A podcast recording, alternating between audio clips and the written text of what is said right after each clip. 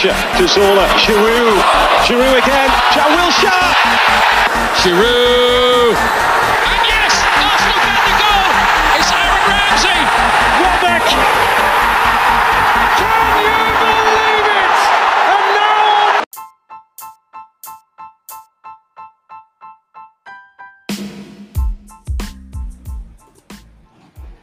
Fala galera, está começando mais uma live do canal Gunners Brasil. Eu sou Tomás Veríssimo, um dos editores da página, e hoje eu estou aqui mais uma vez com Caio. E aí, Caio, tudo certo? Tudo certo, tudo certo. É, bora para mais uma. É, discutir nossa felicidade ou apreensão ou nervosismo com essa janela do Arsenal. Exato. E aí, JP, de volta, depois de um bom tempo, né, JP? Voltando aí de, de lesão, muito tempo no, no departamento médico, mas estou de volta aí. É, enfim, acho que é a primeira da temporada né, que eu participo, mas é isso, é muito bom estar de volta aqui para falar do melhor momento do Arsenal, eu acho que desde que eu torço, não sei vocês, então vamos que vamos. Embora, vamos que vamos, que é muita coisa para debater. Mais uma vez, para variar, né, a gente ficou aí um longo tempo sem gravar, mas estamos aqui de volta. para falar aí do saldo da janela.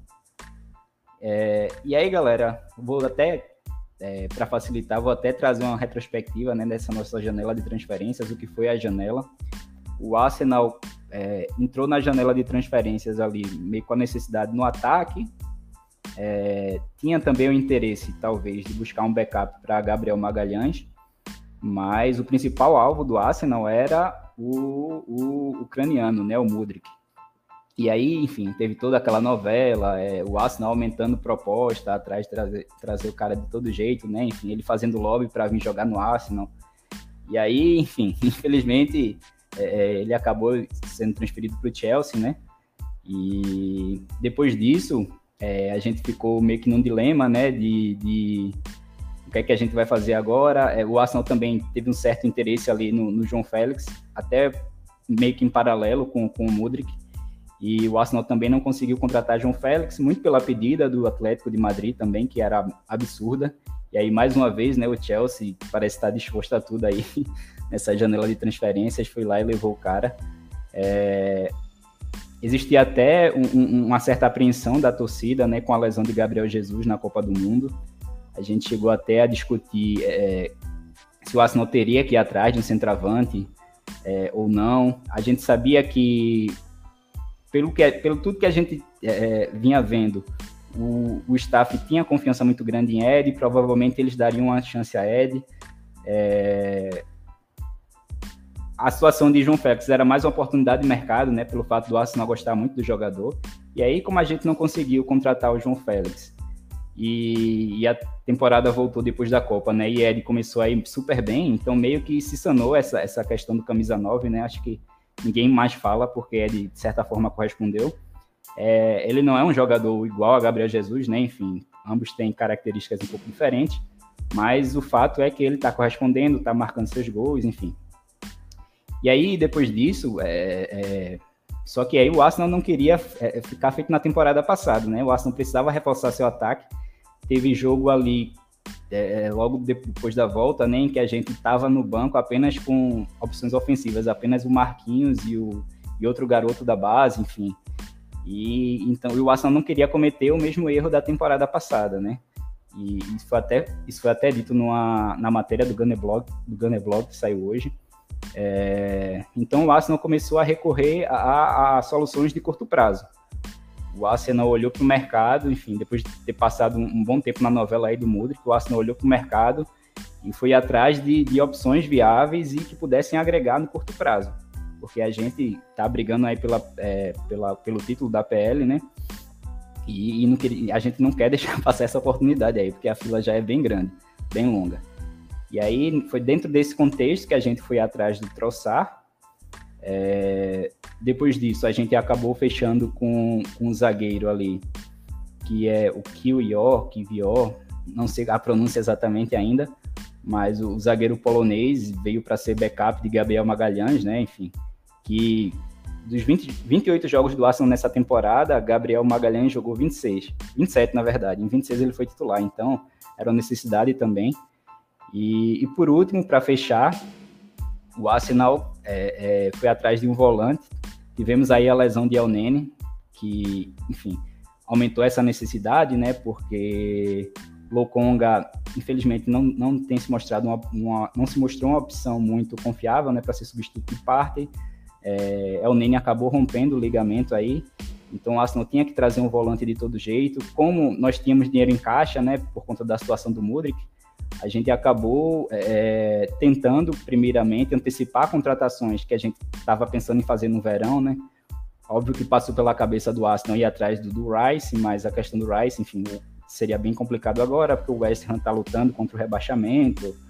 É, e aí o Arsenal acabou indo atrás de Caicedo, é, fez propostas altas para o Brighton, e o Brighton é um time chatinho de negociar, né? Não queriam vender de forma alguma. E também foi analisada a possibilidade de trazer outros jogadores, como o volante do, do Real Sociedade. E o Arsenal até cogitou é, pagar a sua cláusula de rescisão, mas o jogador não queria sair de lá por conta que o Real Sociedade vem fazendo uma grande campanha, né? Então estão na terceira colocação do, do campeonato espanhol. Ele está querendo muito levar a Real Sociedade para a Champions League. É... Também se cogitou um volante do, do Ajax, se eu não me engano. Mas o fato é que o Arsenal acabou recorrendo a Jorginho, né? Enfim, isso acabou despertando a ira de muita gente. De início, né? Óbvio, porque, de certa forma, tem, tem é, viu uma frustração né, da torcida. O pessoal estava pensando muito no Caicedo e de repente Jorginho. Mas tem pontos positivos nessa contratação, a gente vai debater aqui um pouquinho. É... Mas para tu, JP, qual é o teu feeling aí dessa janela? Então, acho que foi uma janela muito positiva, né? É, totalmente fora dos padrões para o Arsenal é, se tratando de janelas de, de inverno, né? A gente não está acostumado a ver o Arsenal contratando três, três jogadores. Eu acho que provavelmente, isso aí eu não consegui pesquisar direito, mas provavelmente foi a janela de inverno que, que o Arsenal mais gastou. Mais gastou. É, ou talvez não tenha sido, mas foi a que mais contratou em número, né? Enfim, isso aí fica um, para checar depois. Mas fato é que realmente foi uma janela muito movimentada e, e, na verdade parece que foram dois momentos diferentes dessa janela. Né? Eu acho que o primeiro momento, como você muito, muito bem relatou, foi esse momento em que o Arsenal insistiu até onde deu para contratar o Mudrik. E parecia realmente assim um, um, interesse muito grande do Arsenal. Parecia que o Arsenal estava obstinado a contratá-lo, porque foi, foi uma novela mesmo.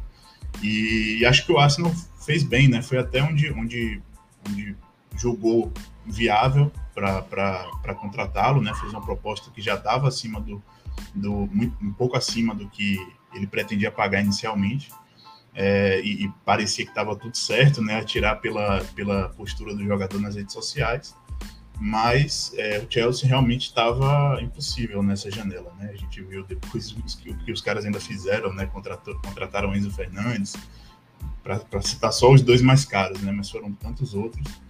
É, então não tinha realmente como entrar nesse, nesse, jogo de leilão com o Chelsea, porque eu não tenho dúvida que se o Arsenal de repente cobrisse essa oferta que o Chelsea fez, eles ainda teriam coragem de, de aumentar depois. Então, enfim, é, lamentar, porque parecia um jogador que estava muito disposto a, vir para o Arsenal e pelo que a gente viu, na, principalmente na Champions League, o que ele apresentou realmente parecia que era um, uma peça que agregaria, mas não deu. Então acho que a partir daí se inicia um outro momento da janela de transferências um momento em que o Arsenal busca ser muito mais ágil do que foi é, nesse primeiro momento tentando contratar o Mudrik, né? Então, logo de cara contrata o Troçar, que foi uma negociação relativamente rápida, né? Do, do momento em que saiu os, os, rumores até a confirmação, foi algo bem rápido e eu considero uma contratação ótima pelo custo-benefício. É um jogador que está no auge da carreira, né? Então, foge também um pouco desse padrão de buscar jogadores mais jovens. É, mas eu acho super positivo. Eu até conversava com você na época, né, que, que não deu certo contratar o Mudrik, que um jogador que eu queria que o Arsenal é, analisasse como possibilidade era o Zaha, porque é um jogador que meio que ainda vem nesse auge da carreira, né, um pouco mais velho já, 31 anos, é, mas ele já está adaptado à Premier League, está em final de contrato, então seria uma contratação barata. E no final das contas, o Arsenal buscou um jogador que meio que se encaixa nessa descrição, mas não foi o Zaha, foi o Troçar, mas que eu também julgo, é, na verdade, até melhor, né? A fase dele na Premier League. Eu acho que ele vem fazendo a sua melhor temporada na Premier League, é, com, marcando muitos gols, sendo muito importante. Então, acho que pelo custo-benefício, é um jogador que, que vai agregar muito, né? Um jogador que tem um perfil driblador também, um pouco diferente do Martinelli, mas ainda assim com uma ótima capacidade de drible, né? Uma coisa que lembra um pouco até o futsal. Então, gostei muito da contratação do Troçar, um nome que meio que estava fora assim do, do, meu radar do que eu esperava, mas que me agradou muito. Já o, o Kiwior, né? Kiwior, não sei como pronuncia também, é um zagueiro que acho que todo mundo foi pego de surpresa com essa contratação, é, porque não conhecia, e ele até jogou a Copa do Mundo pela Polônia, né? Mas confesso que não me, me despertou os olhos naquele momento. É, mas depois, passando a, a ler e, e, e, e, ver análises né, de quem acompanha o futebol italiano com, mais afinco, né, acho que principalmente o Bertozzi, que comentou um pouco sobre ele no, no Twitter, dá para é, é, dar o voto de confiança e achar que é uma boa contratação. É, a segunda contratação recente que o Arsenal faz, é, vindo de, de, um, de, um, jogador vindo do futebol italiano, de um clube não tão é, conhecido, né? O Tomiaso foi a primeira contratação nesse sentido veio do Bolonha. É, e o Kiyoyo, ele vem para suprir essa lacuna que você falou do, do, zagueiro canhoto, que é algo que o Arsenal já buscava desde a temporada passada, né? Eu lembro que surgiu depois notícias de que o Arsenal na temporada passada tentou contratar, ou, teve um interesse ali momentâneo no Schlotterbeck, que é um zagueiro alemão que estava no Freiburg, se não me engano, acabou indo para o Borussia Dortmund, até jogou essa última Copa do Mundo pela Alemanha, e era um zagueiro canhoto, né? Jovem também. Então, é, desde a temporada passada, né, acho que desde a, desde, desde a saída do Pablo Mari, que era o zagueiro pela, é, reserva, né, que jogava pelo lado esquerdo, a gente tinha essa lacuna, né? Não à toa o Gabriel estava muito sobrecarregado de fato, sendo muitas vezes utilizado é, porque não dava para poupar mesmo. Então, acho que essa aquisição é muito boa. Eu, particularmente, sou um adepto da dupla de zagueiro ser formada por um destro e um canhoto então, acho que realmente era uma, uma necessidade, não das mais urgentes, mas que, é, enfim, ele chega no, na, na, circunstância ideal, né? Ele não chega para ser um jogador que vai ter que assumir a titularidade, é, enfim, não vai ter uma, uma, minutagem tão grande no começo, eu imagino, mas vai ter a possibilidade de entrar aos poucos e se adaptar ao estilo de jogo. Ele parece ser um cara lento, mas que compensa com a saída de bola, né? E com posicionamento. Eu até vi o mapa de calor dele nessa temporada e, e, é bem interessante, assim, porque ele se posiciona, é, pelo mapa de calor, dá para ver que ele se posiciona numa linha mais alta mesmo. Então ele não é um zagueiro que, é, como a gente puder, talvez puder, poderia imaginar, né, pelo fato de jogar em um clube pequeno da Itália, ele não joga recuado, ele não joga em linha baixa. O mapa de calor mostra que ele é um cara que sobe bastante. Não à toa ele é versátil também, né? Ele pode fazer a lateral esquerda, ele pode fazer também é, a posição de volante. Então, é, acho que é um, até nesse sentido também, uma contratação valiosa. E por fim, o Jorginho, né? Acho que a contratação que talvez tenha gerado mais debate em, em torno dos torcedores.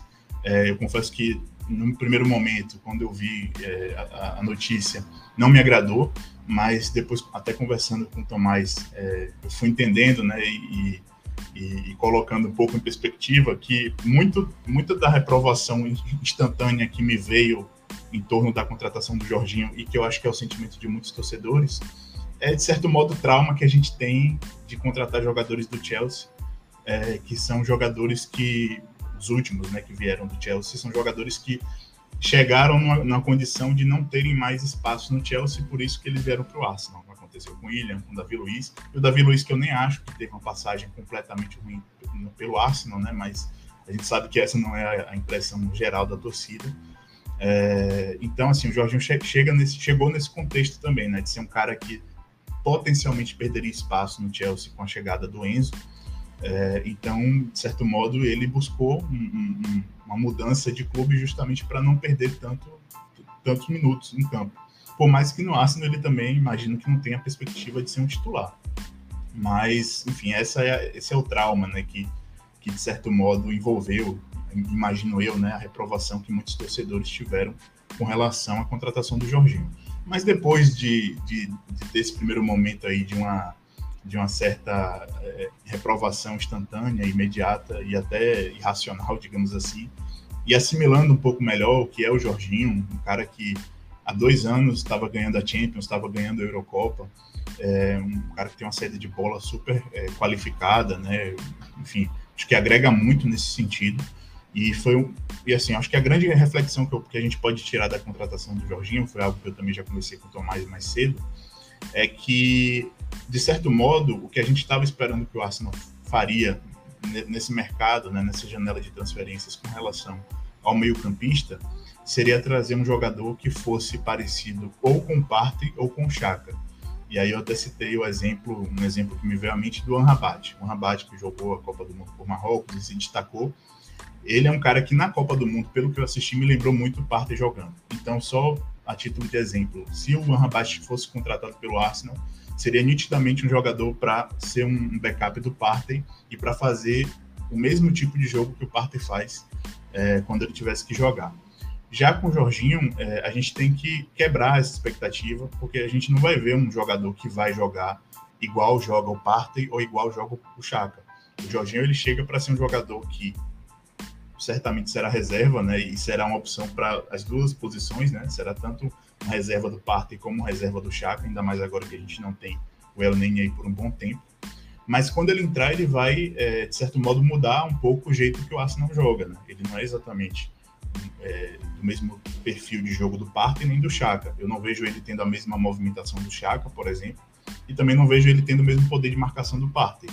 Mas isso não significa que vai ser pior com ele em campo, só significa que vai ser diferente e que isso exige que o Arteta né, tenha um trabalho agora de adaptar o, o elenco e adaptar o time titular para se comportar de um outro jeito quando o Jorginho estiver em campo. Mas eu não tenho dúvidas que com, com toda a qualidade de, de, saída de bola que ele tem, de passe, é, ele tem um potencial enorme para ajudar a gente em contextos específicos, e eu acho, inclusive, que, é, é, é assim, para quem tinha Lokonga e Nene como opções né, no banco, não dá para reclamar assim, de, de, forma alguma de Jorginho. Eu acho que é um jogador que, se não fosse nessa circunstância né, de estar tá saindo do Chelsea, e a gente meio que tem esse ranço já de jogadores vindos do Chelsea, a gente teria talvez, a gente que eu digo a torcida de forma geral, né, a gente teria uma, uma reação diferente, um pouco mais positiva.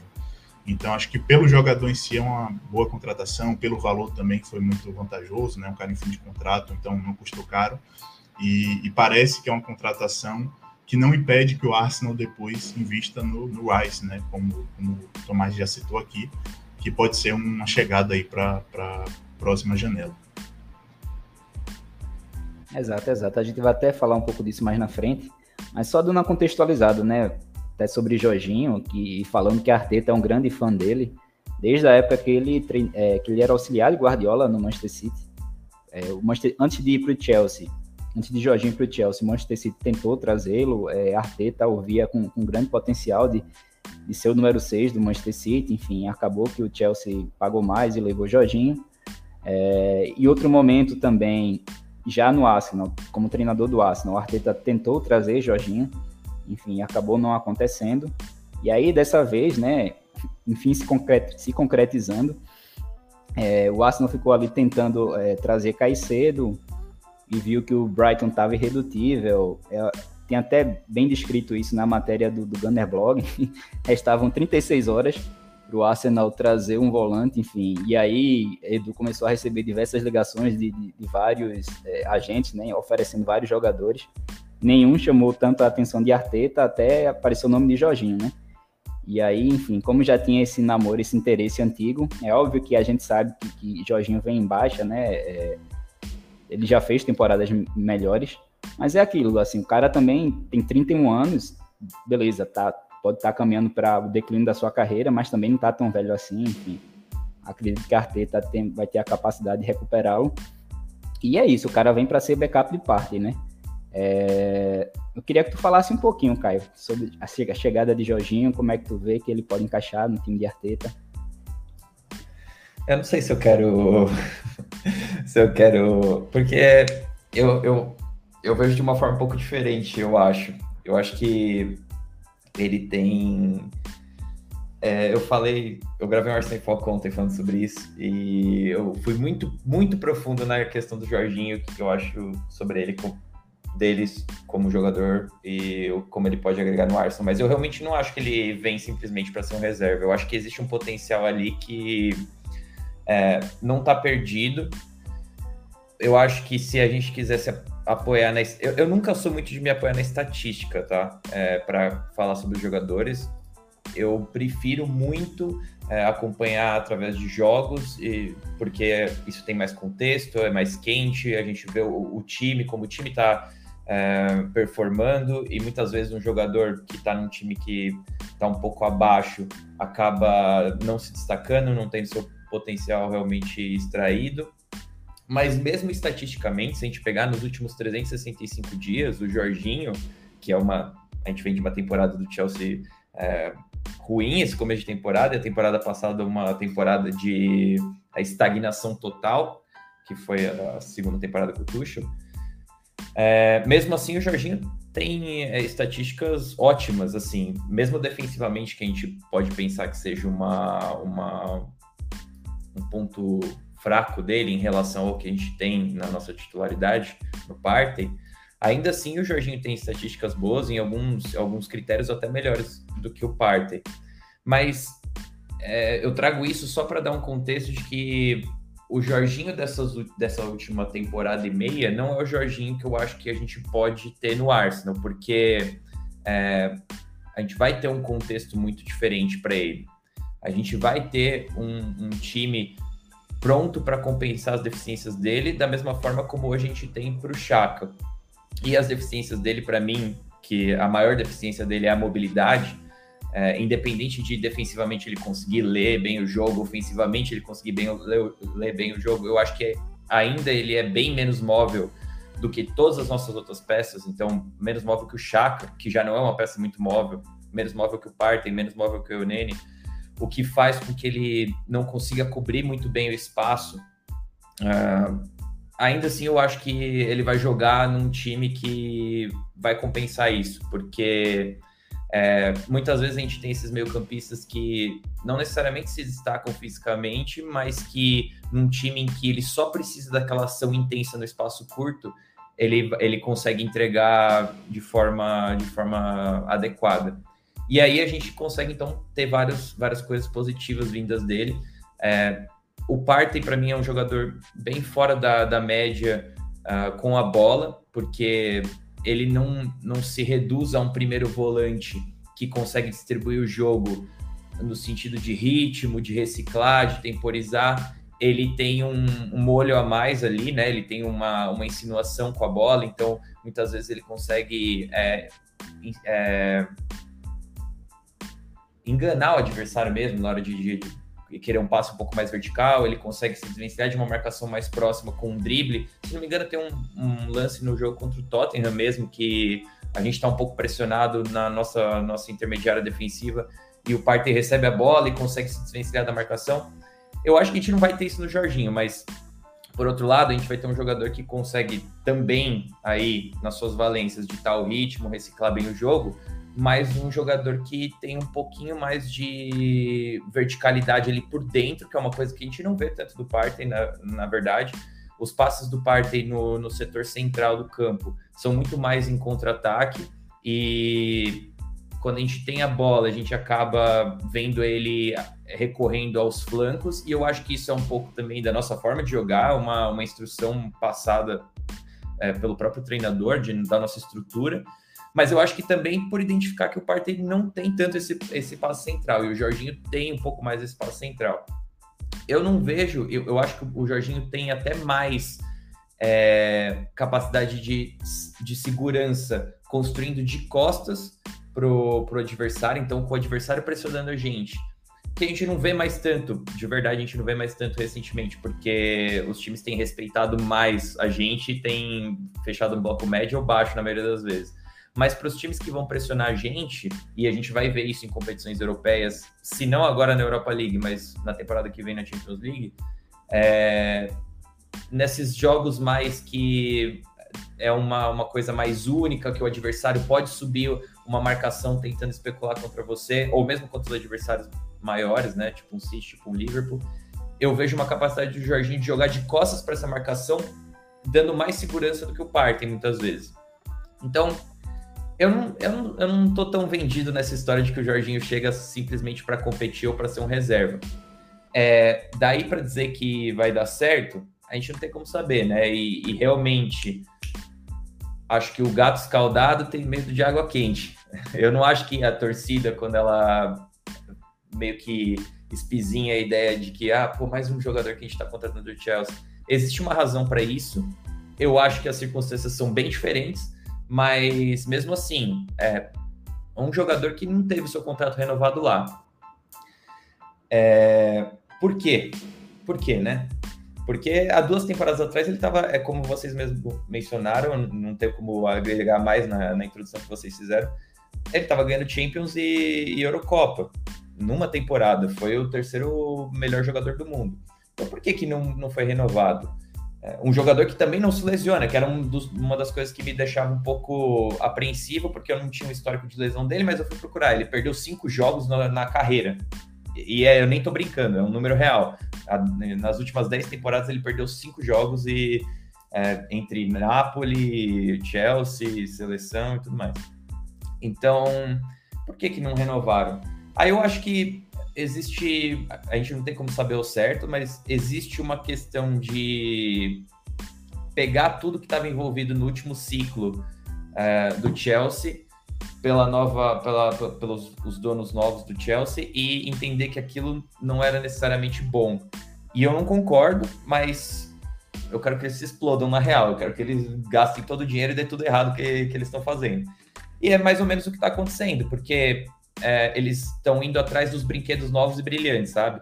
Eles estão indo atrás da contratação que vai deixar os torcedores animados. Mas, assim, tem peças ali que não, não são de se jogar fora. E eu acho que o, o Jorginho é uma delas.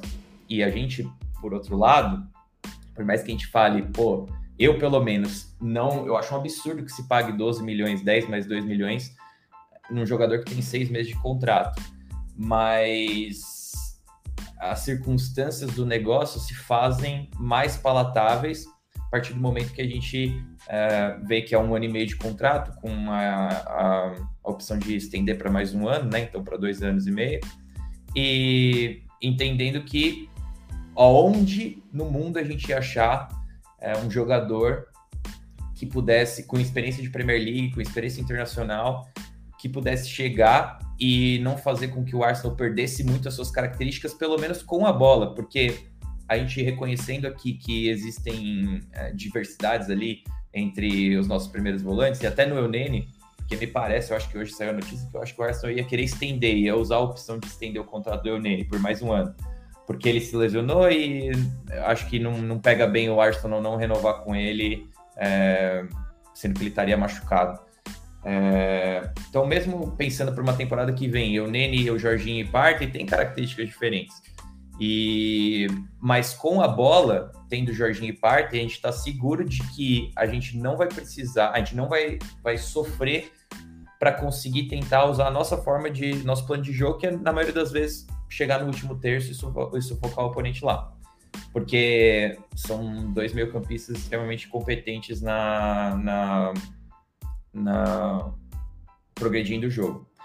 Então, é isso. Assim, é difícil de bater o martelo, mas eu acho que foi uma contratação super segura.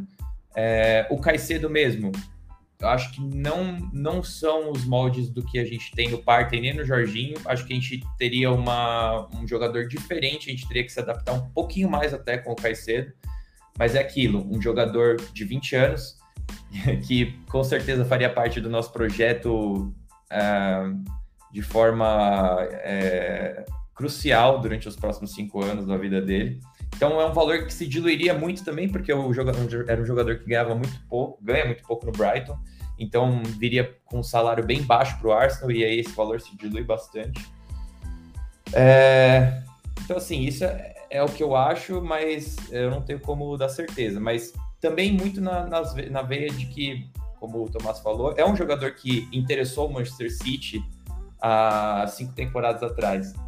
E não à toa, sabe? A negociação naquele momento não ocorreu e eu acho que muito mais porque o City e Napoli são times que, assim como o Brighton também, têm princípios, como o Arsenal até certo ponto, princípios muito fortes é, de como eles lidam com o mercado de, de transferências. O City não vai além do valor que eles acham que eles têm que pagar. E o Napoli tem um presidente louco, então é meio que é um negócio que ali ia ser difícil de, de, de sair a partir do momento que o City não queria subir o valor, e aí o Chelsea sempre chega e dá um caminho de dinheiro e acaba com, com a negociação. É, mas é um jogador que foi uma das primeiras contratações da temporada que o City ganhou com 100 pontos que o, que o City queria fazer. É, e havia um motivo por, por conta atrás dessa, dessa, desse interesse. E aí eu trago mais uma reflexão além, que eu só até esqueci de fazer no podcast ontem. É, o Rodri mesmo, ele é um jogador que, se a gente parar para pensar e, e, analisar, ele não é muito diferente do Jorginho.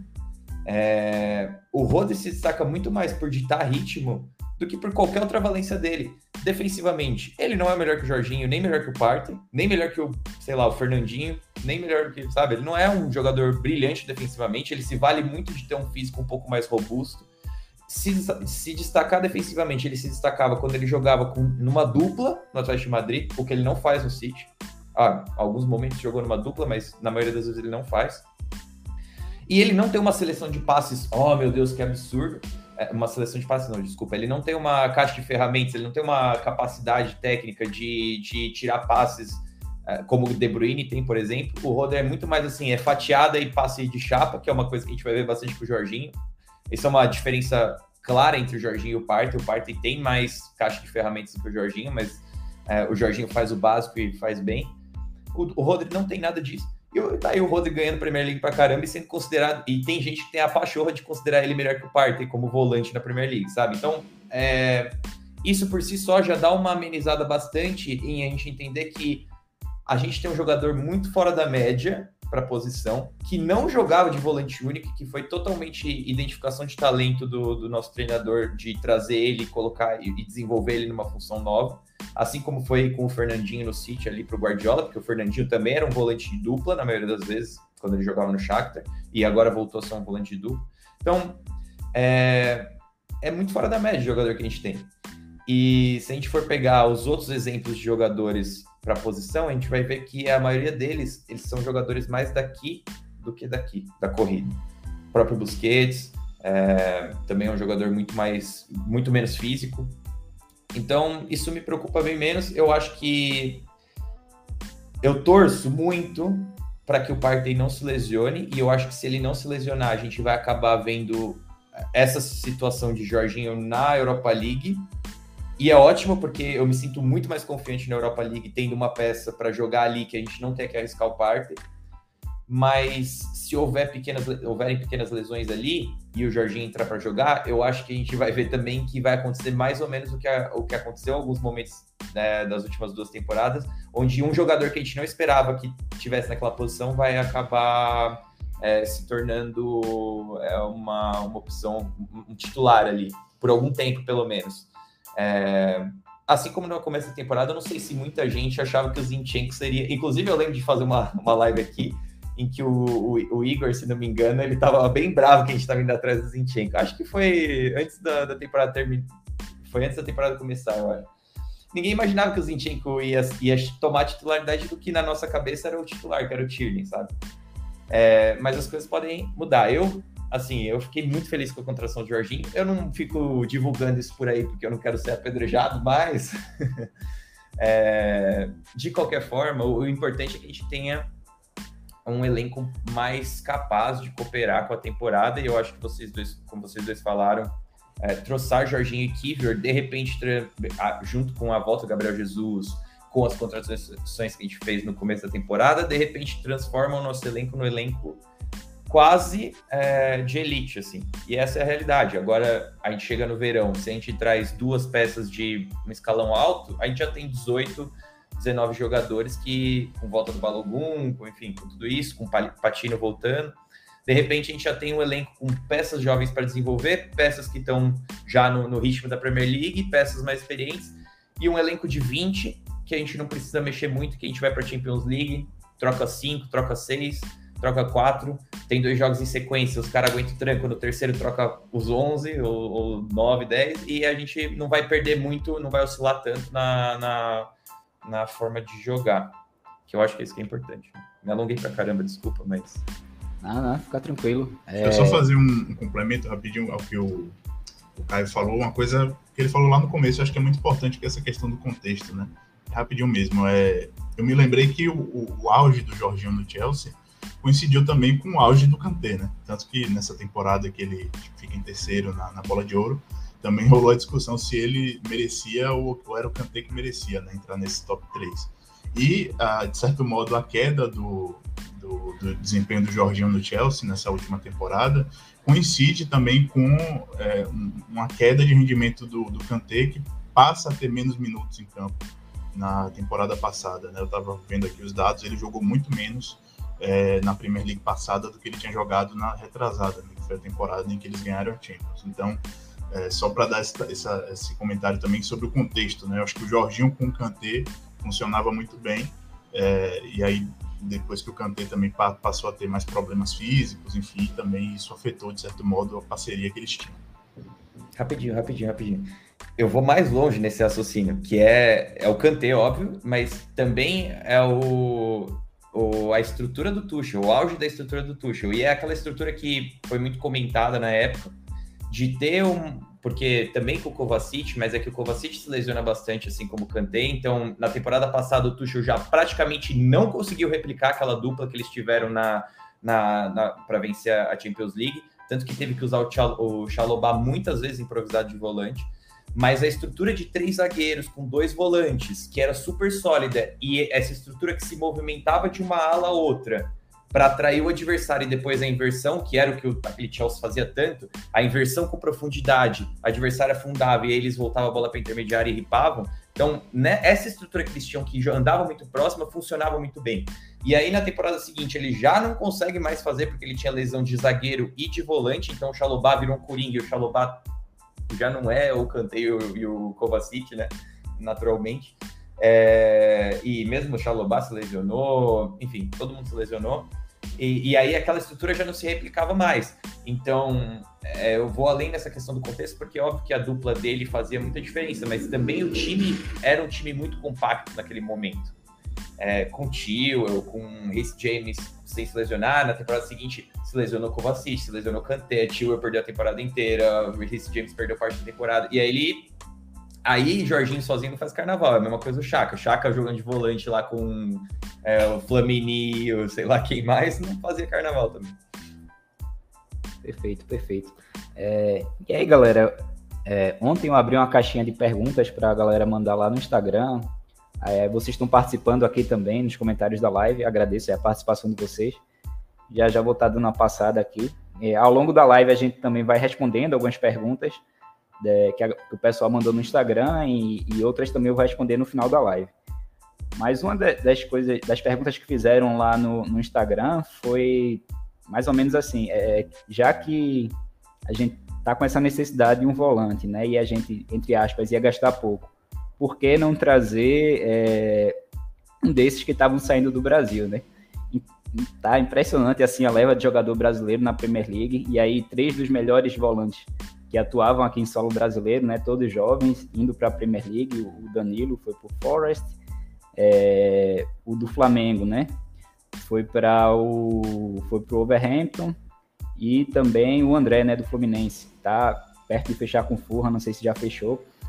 E aí respondendo o, o, o seguidor lá do Instagram, eu acho que primeiro que existe essa questão, né? De, o Arsenal joga numa formação que apenas um volante, então não, é muito raro a gente ver isso. São poucas equipes que jogam apenas com volante, beleza? O 4-3-3 muita gente joga, mas na maioria das vezes a galera joga com dois volantes. Não é tão fácil chegar um cara aqui e, e para jogar de volante único, né? Existe toda essa questão que o Arsenal é um time de posse de bola, então seria jogar muita responsabilidade é, para um jogador desse vindo do Brasil, ele teria que se adaptar à Premier League e ainda fazer uma função tão difícil como essa de, de, de camisa 6, então eu achei muito válido o Arsenal ter ido no Jorginho.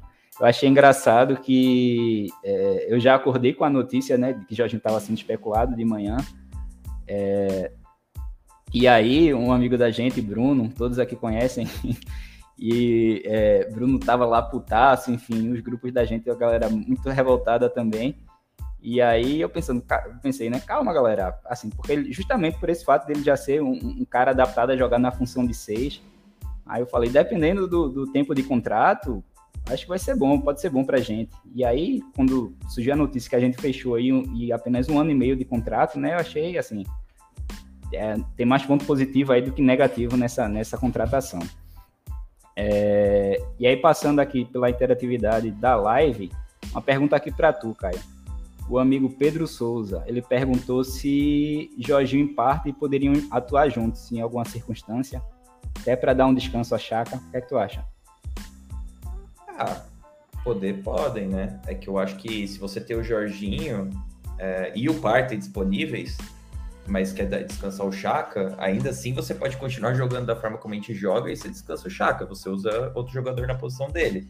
É, porque o próprio Vieira, e é, pode jogar ali, mas eu acho que com o tempo que a gente vai acabar vendo é o, o Smith Rowe ali, ou mesmo trazendo um, um outros jogadores é, avançados, a gente pode acabar vendo o Odegar por ali, porque na realidade o Partey, que o, o Chaka agrega ali muito mais é, pela, pela competitividade, por bombardear a área, e essas são coisas que nossos jogadores mais ofensivos fazem também. É, se não me engano, a gente tem o jogo contra quem que tem aquele gol do que o Vieira ataca a área ali nesse espaço da, da, esquerda. É isso, esse mesmo. E, e, mesmo se você pegar momentos dele no, no, no, Porto, ele, ele jogou muito, muito flutuando daquele lado, muito mesmo. Com o pé aberto, o que a gente não vê tanto para um jogador que não tem velocidade, porque normalmente esses jogadores que jogam com o pé aberto são jogadores de mais velocidade para chegar cara a cara com o gol ou mesmo para o cruzamento. Mas ele flutuando mesmo assim como um investigador de espaço e, e, recebendo a bola e para essas assistências. Eu acho que é isso. Se a gente tem o Jorginho Partey bem, é o que me preocupa menos. Quem a gente vai colocar na posição do, do Chaka, aí a gente tem opções. Agora, pro exercício de a gente falar de vamos jogar no mesmo 4-3-3, a gente pode, eu acho que entre Jorginho e Partey, quem a gente avançaria é o Partey, na minha opinião. Porque o Partey, ele tem um último terço mais forte, assim, de finalização, de duelo, e aí você não perde tanta característica, você joga o Odegar pro outro lado. Só que quem perde bastante com isso é o, é o Saka, né? porque por mais que o Partey seja esse cara de. Se a gente for para pensar no nosso time, pelo equilíbrio dele, a gente tem de um lado construção, assim, jogadas mais de combinar, de combinar, de combinar, e do outro lado, que é o lado do Shaq e do Martinelli, é um, um lado muito mais terminal. Então, quando a bola chega ali, é uma bola que chega dentro da área para finalização, ou o Martinelli que pega para um contra um, e o Martinelli invariavelmente vai para um contra um. É, se a gente coloca, inverte, põe o Partey mais terminal do outro lado, um cara mais físico na direita e o Odegar na esquerda, o Saka vai acabar sofrendo um pouco. Mas eu não sei como que vão ser essas interações. Eu, eu até fico curioso de saber como que seria. É... Fica aí, fica aí a ideia para o Arteta fazer isso um dia para a gente ver. Exato, exato. Acho que passado o tempo aí a gente vai ver essas variações. Acho que a gente fechou aqui num consenso, né, de que a contratação de Jorginho pode ser boa. Vamos ver aí, só o futuro dirá. e aí, já passando um pouquinho, seguindo aqui, é, falando, falar um pouquinho da boa fase, né, dos nossos atacantes, dos nossos garotos. Primeiramente, o Balogun, que fez um hat-trick hoje, e agora ele está liderando a artilharia da, do campeonato francês, está com 14 gols. É, é o jogador sub-21, né, com mais gols na, na, na, top 5 ligas europeias, né, enfim, vem fazendo uma baita temporada lá. De forma geral, né, contando todas as competições, são 15 gols e 2 assistências em 21 jogos. Então é um jogador que está voando. E aqui, é, do outro lado, temos Ed, e aí eu até já falei um pouquinho dele, né, enfim. E depois da, da lesão de Gabriel Jesus, teve toda aquela desconfiança com relação a ele, mas ele correspondeu, jogou sete jogos, né, desde então e fez seis gols. É, meteu dois gols contra o Manchester United né, naquele jogo insano. Então, eu acho que a gente acabou entrando num dilema, né, para a próxima temporada. É... O que é que a gente vai fazer, né, com o Balogun? Porque a gente vai ter Gabriel Jesus voltando de lesão. É... A gente vai ter Ed, né, enfim, que, que fez, tá fazendo por merecer o seu espaço e vai ter Balogun. E tá, vai incorporar ele no elenco, mas é de certa forma é um pouco difícil você você é, é ter três centravantes, né? Enfim, e distribuir minutos de forma que todos fiquem satisfeitos. É, algum deles pode, pode cair para o lado, talvez o, o, Gabriel Jesus, enfim, ou o próprio Balogun. A gente acabou trazendo Troçar também. Eu não sei se é, Troçar foi um ponta com característica um pouco diferente do Mudrik, né? Eu não sei se a gente ainda vai atrás de outro ponta no próximo verão. É, o que é que tu acha, JP, que a gente deve fazer com o Balogun? Aproveitar o hype para tentar vender, enfim. É, um, é um grande dilema aí, né? Acho que é um problema bom para o Arteta, para ele pensar aí para a próxima temporada. É, mas já respondendo essa sua última pergunta, né, se seria bom vendê-lo ou não, eu acho que se, se for para ele não ficar no, no, elenco na próxima temporada, eu acho melhor vender logo do que emprestar novamente. É, justamente para aproveitar né, essa valorização que ele certamente vai ter ao final dessa temporada. Enfim, se ele parar de fazer gol agora, se ele terminar a temporada com 14 gols na, na Ligue 1, já é um baita feito, né? Porque, enfim, geralmente jogadores de, de times de parte de baixo da tabela, né? É, centroavantes, eles não precisam fazer uma quantidade de gols do nível do Haaland ou do Lewandowski para serem considerados centroavantes importantes, né? Tem muito centroavante de time pequeno, mediano, que faz, sei lá, 10, 12 gols na temporada e é considerado uma temporada boa, porque se trata de um time que marca menos gols, né? Então, é, proporcionalmente, ele é um cara importante. Então, acho que o Balogun tá, tá indo no caminho, inclusive, muito Já, melhor do só, que isso. Só para né? Só para complementar aí, JP, a tua informação, traçando um paralelo, né? O próprio Ekitik, o Hugo Ekitik, que foi pro, pro PSG, né? Ele jogava pelo Reims na temporada passada, ele fez 11 gols, o Balogun já tem 15 né, na temporada, e o cara foi emprestado para o PSG com opção de compra de 35 milhões de euros, né? Então, assim, a gente vai ter um, um bom ativo em mãos, né? Pois é, exatamente. E, e aí acho que um, mais um fator aí para colocar mais dor de cabeça nessa equação é que na temporada que vem, se tudo der certo, né, se não acontecer nenhum desastre, a gente vai jogar Champions League. E na Champions League já não é mais aquela, aquela tranquilidade que é a fase de grupos da Europa League, que dá para você rodar o elenco e jogar com um time praticamente todo reserva, se não 100% reserva, né?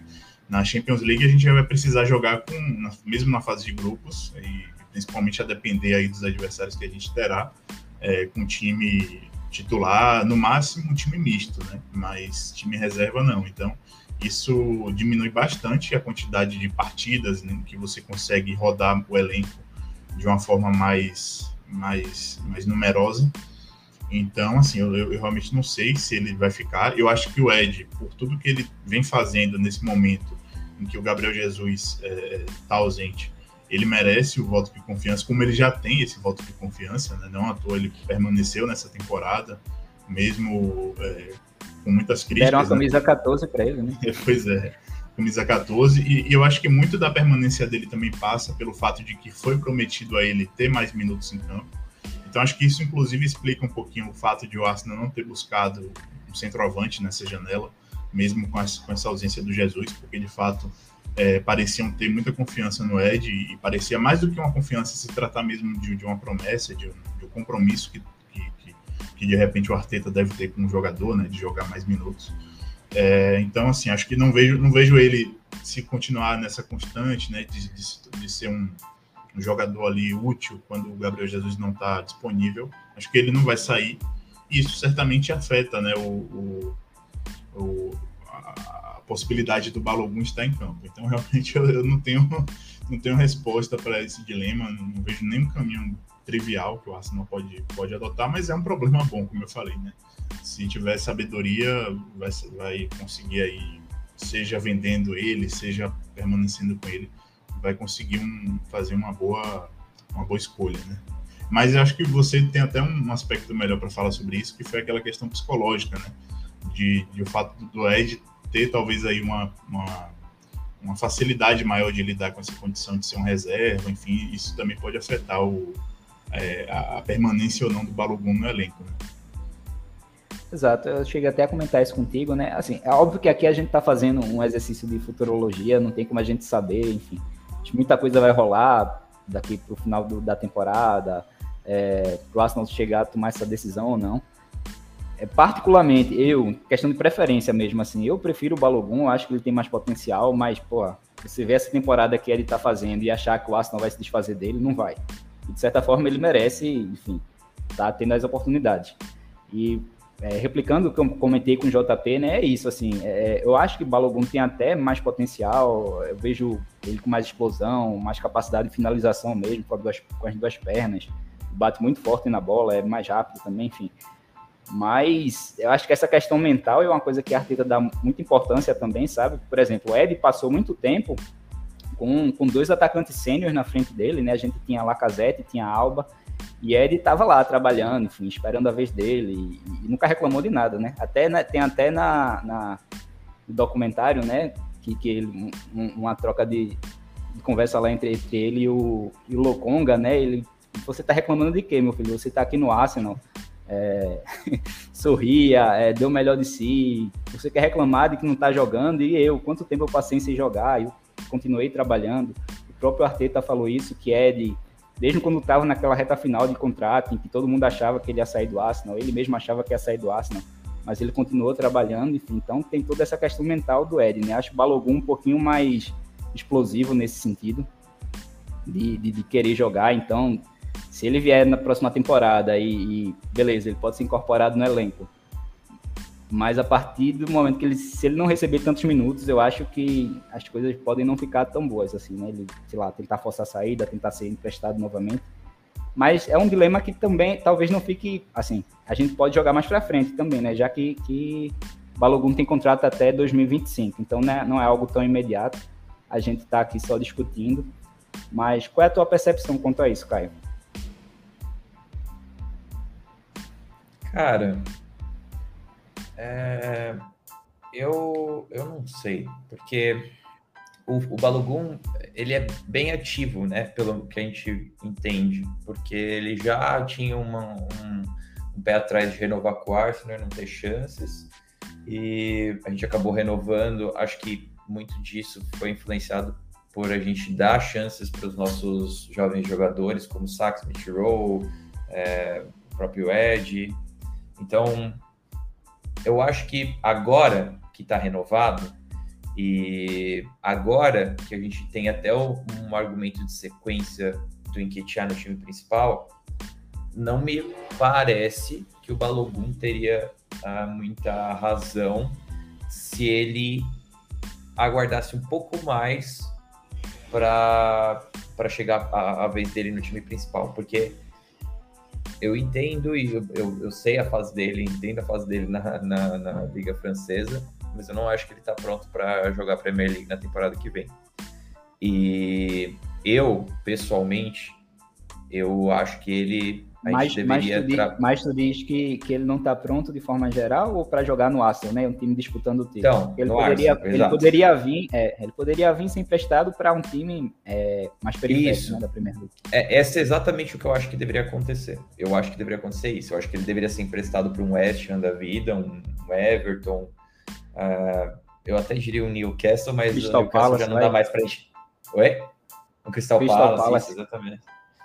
É, eu acho que é isso que deveria acontecer, porque a gente às vezes pensa o, o, que o Ed tem feito nessa temporada é exatamente o que a gente precisava dele. É, o Gabriel Jesus é o nosso titular. A gente, eu não me engano, por mais que eu goste bastante do Ed e o Tomás sabe o quanto eu gosto do Ed. Eu defendo, eu defendo esse moleque, defendo mesmo. Mas assim, é, eu não me iludo no ponto de, de achar que o Ed é o titular absoluto da posição. Eu acho que ele tem coisas muito boas, ele agrega bastante ao nosso time, mas existe, existem momentos em que a gente tem que matar os nossos queridos, né? Existe essa expressão, o our darlings. A gente tem que matar nossos queridos, porque tem outros jogadores que simplesmente são melhores. É, o Balogun parece ter um teto maior, mais alto. E eu acho que vai chegar um momento em que naturalmente essa transição vai acontecer e a gente vai acabar vendendo o Ed para algum outro time. E tudo bem, tá tudo bem. O, o problema é que eu acho que não é na temporada que vem. É, é difícil, porque tem outros jogadores que a gente achou que já estavam prontos e que não estavam. É, então pode ser que esse que eu acho que não está pronto já esteja. E a gente só vai saber isso muito provavelmente lá para agosto desse ano, quando tiver mais para o fim da janela e a gente tiver uma ideia boa é, sobre a pré-temporada e se o Balogun vai seguir no time titular ou não, porque essas coisas sempre vazam, né? A cobertura do Arsenal sempre é, acaba trazendo, pô, tal jogador é, o clube enxerga que precisa ser emprestado novamente. E é isso que eu faria. Agora sim, o Balogun pode muito bem chegar e tomar uma decisão no sentido de eu quero ficar no Arsenal. Isso tem dois desdobramentos, na minha opinião.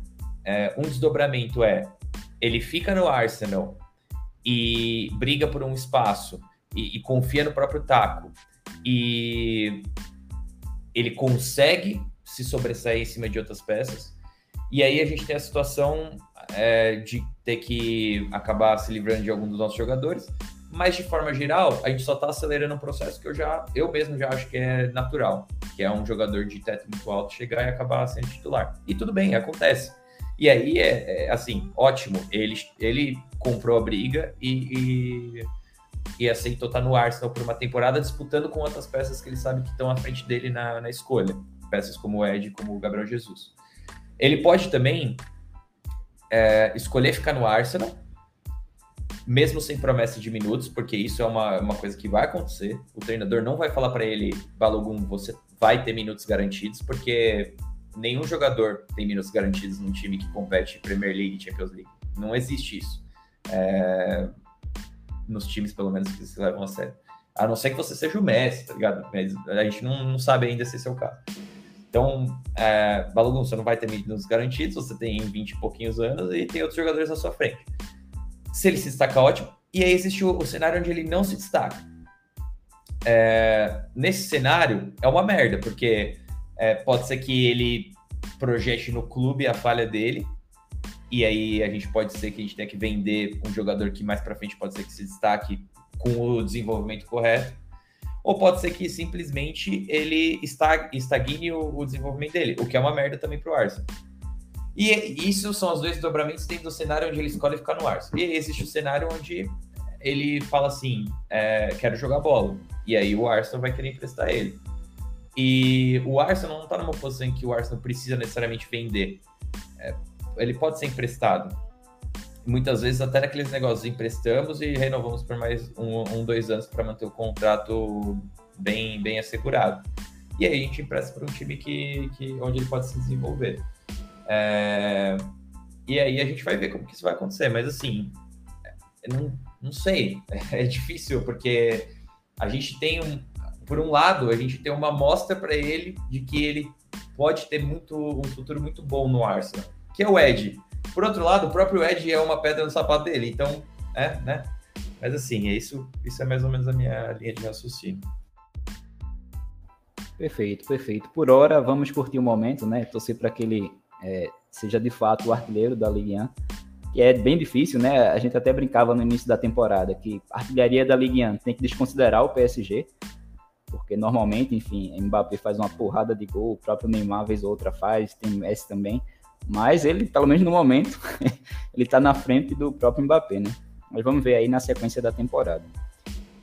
Exato. E aí... Só uma última questão sobre o Balogun, só para completar. É, tem ainda uma possibilidade dele despertar naturalmente o interesse de alguns clubes, né? Que talvez tenham o poder de compra aí para fazer ofertas que o Arsenal julgue, é, enfim, interessante, julgue talvez irrecusável, né? E aí eu penso muito nesses clubes que estão agora com possibilidade de ir para a próxima Champions League, o que seria, inclusive, talvez aí um, um atrativo para o Balogun, né? Sair do, do Arsenal, mas continuar em um time está jogando a Champions League, que é o próprio Lens na França, né? Que está brigando agora pelo título. tem o, o Union Berlin na Alemanha, enfim. Então tem, tem alguns times que talvez, quando cheguem nesse patamar de jogar uma Champions League com um aumento de arrecadação, sintam a necessidade de gastar muito por um jogador jovem, promissor. Enfim, acho que também é um caminho, né? Mas é, não tem como adivinhar assim, totalmente. Até mesmo, sei lá, um Milan da vida, né? Ele já foi até linkado pro, é, pro Milan. E, se eu não me engano, os atacantes dele lá são velhinhos, né? Enfim, o Ibra tá velho, o próprio Giroud também tá na fase mais terminal da carreira. É... Enfim, seguindo aqui com a live, é algo que a gente comentou, mas eu vou reforçar aqui, né, que a chegada de Jorginho, pelo fato do contrato dele ter sido curto, meio que deixou, é, passou a ideia de que no verão o Arsenal vai com tudo atrás de mais um volante, né? É, o, o, próprio The Athletic relatou isso, que o principal alvo do Arsenal no verão vai ser o Declan Rice. Provavelmente, possivelmente, a gente vai ter mais uma vez aí uma, uma disputa para travar com o Chelsea. Mas tem outras opções também. O Arsenal poderia voltar atrás do, do Caicedo, né? O próprio volante do, do Real Sociedade também, que o Arsenal cogitou pagar a, a multa dele. É, dessas três opções, Caio, eu acho que tu é mais favorável ao Rice, né? É, eu, eu gosto bastante do Declan Rice, pessoalmente, não sei o que vocês acham. Porque ele, primeiro que ele, ele reforça um pouco esse, esse core de jogadores britânicos do clube, que não necessariamente quer dizer muita coisa, mas assim, é, pode ser um fator que influencie principalmente a percepção do Arsenal perante a mídia inglesa, perante aos torcedores neutros, perante a arbitragem, isso tudo são é, é, o tipo de politicagem que, pô, o United fez aí vinte e tantos anos de Ferguson tendo um core muito forte de jogadores ingleses e olha como eles são beneficiados. É óbvio que existe também toda a questão de, de que muita, muitas pessoas que tomam decisões no futebol inglês é, são do norte de, da Inglaterra, então isso também influencia um pouco. É, Para não dizer que eles nasceram em Manchester, é, próximo ao Old Trafford, mas é. Então, assim, isso é um, um fator muito mínimo, tá? Mas faz diferença.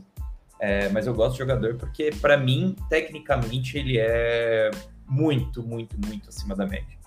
E eu, assim, nos meus sonhos mais molhados, eu consigo imaginar é, o que o Arteta faria com um jogador móvel, porque de todos esses jogadores que, gente, que eu mencionei hoje, ele é o mais móvel é, rápido, assim, forte, físico de imposição mesmo, e extremamente técnico. Esse sim é um jogador que, se você me falasse, põe ele de 8 é, para jogar à frente do Partey, eu, eu falaria assim, beleza, ele faz. É, ele conduz muito bem, é, ele tem um, um, passe muito, assim, é, preciso, por mais que a gente não veja tanta, tanta plasticidade, mas é, é sobre eficiência. E eu imagino que com o Arteta ele se desenvolveria muito bem. Ele é o meu jogador favorito, assim, mas. É, vamos ver. E tu, JP? Eu tô super de acordo com o Caio, acho que enfim, não tem nem comparação e acho que nem tenho mais o que acrescentar sobre a parte técnica dele. Só queria falar realmente um pouquinho mais sobre esse aspecto, talvez, do impacto midiático, digamos assim, que teria a chegada do Rice. Eu acho que dos três aí, inegavelmente, ele já é o mais conhecido, um jogador titular de seleção inglesa, de Copa do Mundo.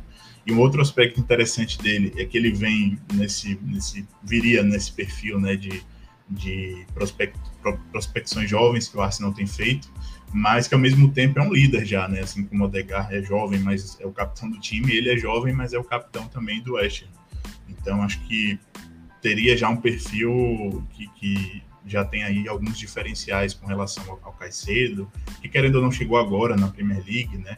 O próprio Zubimendi, que ainda também não, não tem essa experiência no, no futebol inglês.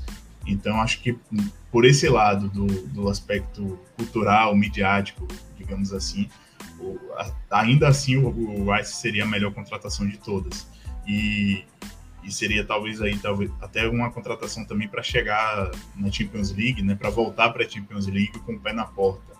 Foi uma expressão que eu usei até conversando com, com, com você, com o Tomás no grupo, né, que a gente tem com o Patrick, com o Bruno, de, de, de fazer uma contratação na próxima temporada, na próxima janela, que mostre que o Arsenal está voltando para a Champions League com o pé na porta. Eu acho que o Rice, pelo que ele já demonstrou, e jogando em um, em um clube que não, não o potencializa tanto como seria no Arsenal, né? Certamente seria uma contratação nesse sentido muito melhor do que o Caicedo, do que o Zubimendi, e talvez aí melhor do que o Rice, só um outro nome aqui para sonhar alto também seria o Bellingham, mas aí já é uma concorrência mais pesada, um valor provavelmente mais alto, né? Mas é, eu mantenho aí no radar também, vai que pinta, né? Mas acho que no final das contas, se a gente realmente quiser o Ice, é torcer agora pro, pro West Ham cair, né? Tá brigando contra o rebaixamento. E certamente um, uma queda deles é, implicaria num valor aí menor para que ele saísse do clube, né? Assim, eu acho que, que, de forma geral, eu acho que ele já meio que deu o ultimato pro West Ham, né? Até porque na próxima janela ele vai estar tá, ele vai estar tá entrando em último ano de contrato ele já deu algumas entrevistas falando que assim que jogador precisa atuar em grandes palcos também, como se sentisse necessidade de estar tá jogando na Champions League, né? Porque de certa forma ele, você já falou aí, ele já se firmou no cenário inglês, já se firmou na Premier League, é titular da seleção e ele quer dar esse passo a mais, né? Então é, é justamente para um time que que é, tá brigando pela Premier League, está disputando a Champions League. Então, ele já deu esse ultimato. Eu não acho que ele sairia tão barato justamente por conta da concorrência, né? Então, ainda que o, que o West Ham seja rebaixado, e aí, com certeza, ele vai ter que sair de todo jeito, mas é, a concorrência ainda talvez faça esse preço sair um pouco alto. E aí, com relação ao Bellingham, eu vi, eu vi até um tweet hoje, achei engraçado, é, falando que era algo nesse sentido. Se o Enzo Fernandes custou é, 120 milhões, né? Quanto é que vai valer o Bale? Né? Porque puta merda. tá brincadeira esse mercado, bicho, inflacionado demais. E aí, é, seguindo, né? Exato, gente... aí realmente seria sonhar muito alto. Exato, exato. Não, e só estava é, complementando, né? Sonhar muito alto e seria uma contratação, assim, seria um jogador para ser a única contratação da temporada, né? Pelo valor. Pois é, eu vou até puxar um, uma pergunta que a galera fez lá no Instagram. Caio, é, tu acha assim, caso, nesse cenário, né, que está bem perto de acontecer, de se concluir, da gente voltar para a Champions League, tu acha que o Arsenal precisaria de quantas contratações para chegar já disputando o título? Eu acho que a gente já até falou um pouco disso no podcast passado, mas se pudesse falar aí também. É, eu eu acredito que a gente está falando sobre duas contratações, mas com uma opção de uma terceira. É, na verdade, assim, a gente pode sempre achar o futebol é, é móvel, né? É, nunca, você nunca chega no ponto final no que diz respeito ao futebol. Você pode achar várias contratações, mas eu, eu penso que é, com a volta do Patino, que na verdade entre Patino e Balogun, eu acho que o Patino talvez tenha mais chances no nosso time na temporada que vem, porque ele, ele se mostra muito maduro em campo. Não que o Balogun não se mostre, mas é uma posição que a gente precisa com mais urgência. E, e ele não seria jogado na fogueira, então, porque a gente tem outras opções, né? Eu, eu acho que uma das contratações é trazer um meio-campista. É, um meio-campista completo, e aí vamos supor que seja o Rice. Tem do Rice, tem do Jorginho, tem do Partey, é, tem do Chaka, uh, Fábio Vieira, Odegar, possivelmente Smith Rowe, dependendo de se ele for, como que ele for se encaixar, se ele tiver sequência de jogo, se ele não se machucar de novo. Com o acréscimo do Patino, a gente não precisa de mais uma peça no meio campo. É, ele entraria realmente como foi o Foden ali na, na no terceiro título do, do City. É, na verdade, no segundo título do City, eu acho que ele já estava entrando, já assim, meio que entrando em jogos mais fáceis, em que o placar já está elástico, ganhando um pouquinho mais de, de corpo com a equipe principal. Isso é o ideal, porque você tira ali muitas vezes 20, 30 minutos da perna de um jogador que é, pode se, se preservar. Então, eu acho que ali no meio campo a gente estaria fechado. A minha segunda contratação, a primeira então meio campista, minha segunda contratação é o lateral de... Aqui tá na esquerda, né? Então, aqui. Um lateral direito para fazer a direita junto com o... Mas um cara, assim, mais ofensivo mesmo. É, óbvio, o Ben White não perde a posição dele, o Ben White é, é, é, é versátil, o Tomiasso é versátil, mas a gente não tem hoje uma opção na direita que seja ou um, um cara para fazer como o Zinchenko faz, e aí tem o, o menino que foi é, ventilado aí no fim da janela, que esqueci o nome dele agora, ou um cara mais agudo Ivan, mesmo. Fres... Ivan Fresneda. É, o Fresneda, isso. É, ou, ou um cara mais de construção por dentro, ou um cara agudo, mas eu pessoalmente iria para um cara mais forte de, de de linha de fundo. Eu acho que o Fresneda, ele nem é uma contratação assim nos moldes de Arteta, não porque eu não acho que ele seria usado pelo Arteta, mas eu não acho que o Arteta que estava puxando essa contratação. Acho que é muito mais aquela questão de oportunidades que a gente tem o nosso que a gente tem o Edu e a hierarquia trabalhando de trazer essas peças de oportunidade, como foi o Kivior também, que eu acho que ele me parece muito uma contratação nos moldes de Tavares, de Lokonga, que são peças que, pô, vamos, vamos trazer e vamos ver se. Martinelli, vamos, vamos trazer e vamos ver se dá certo. Vamos trazer, porque no fundo não foi um investimento tão grande.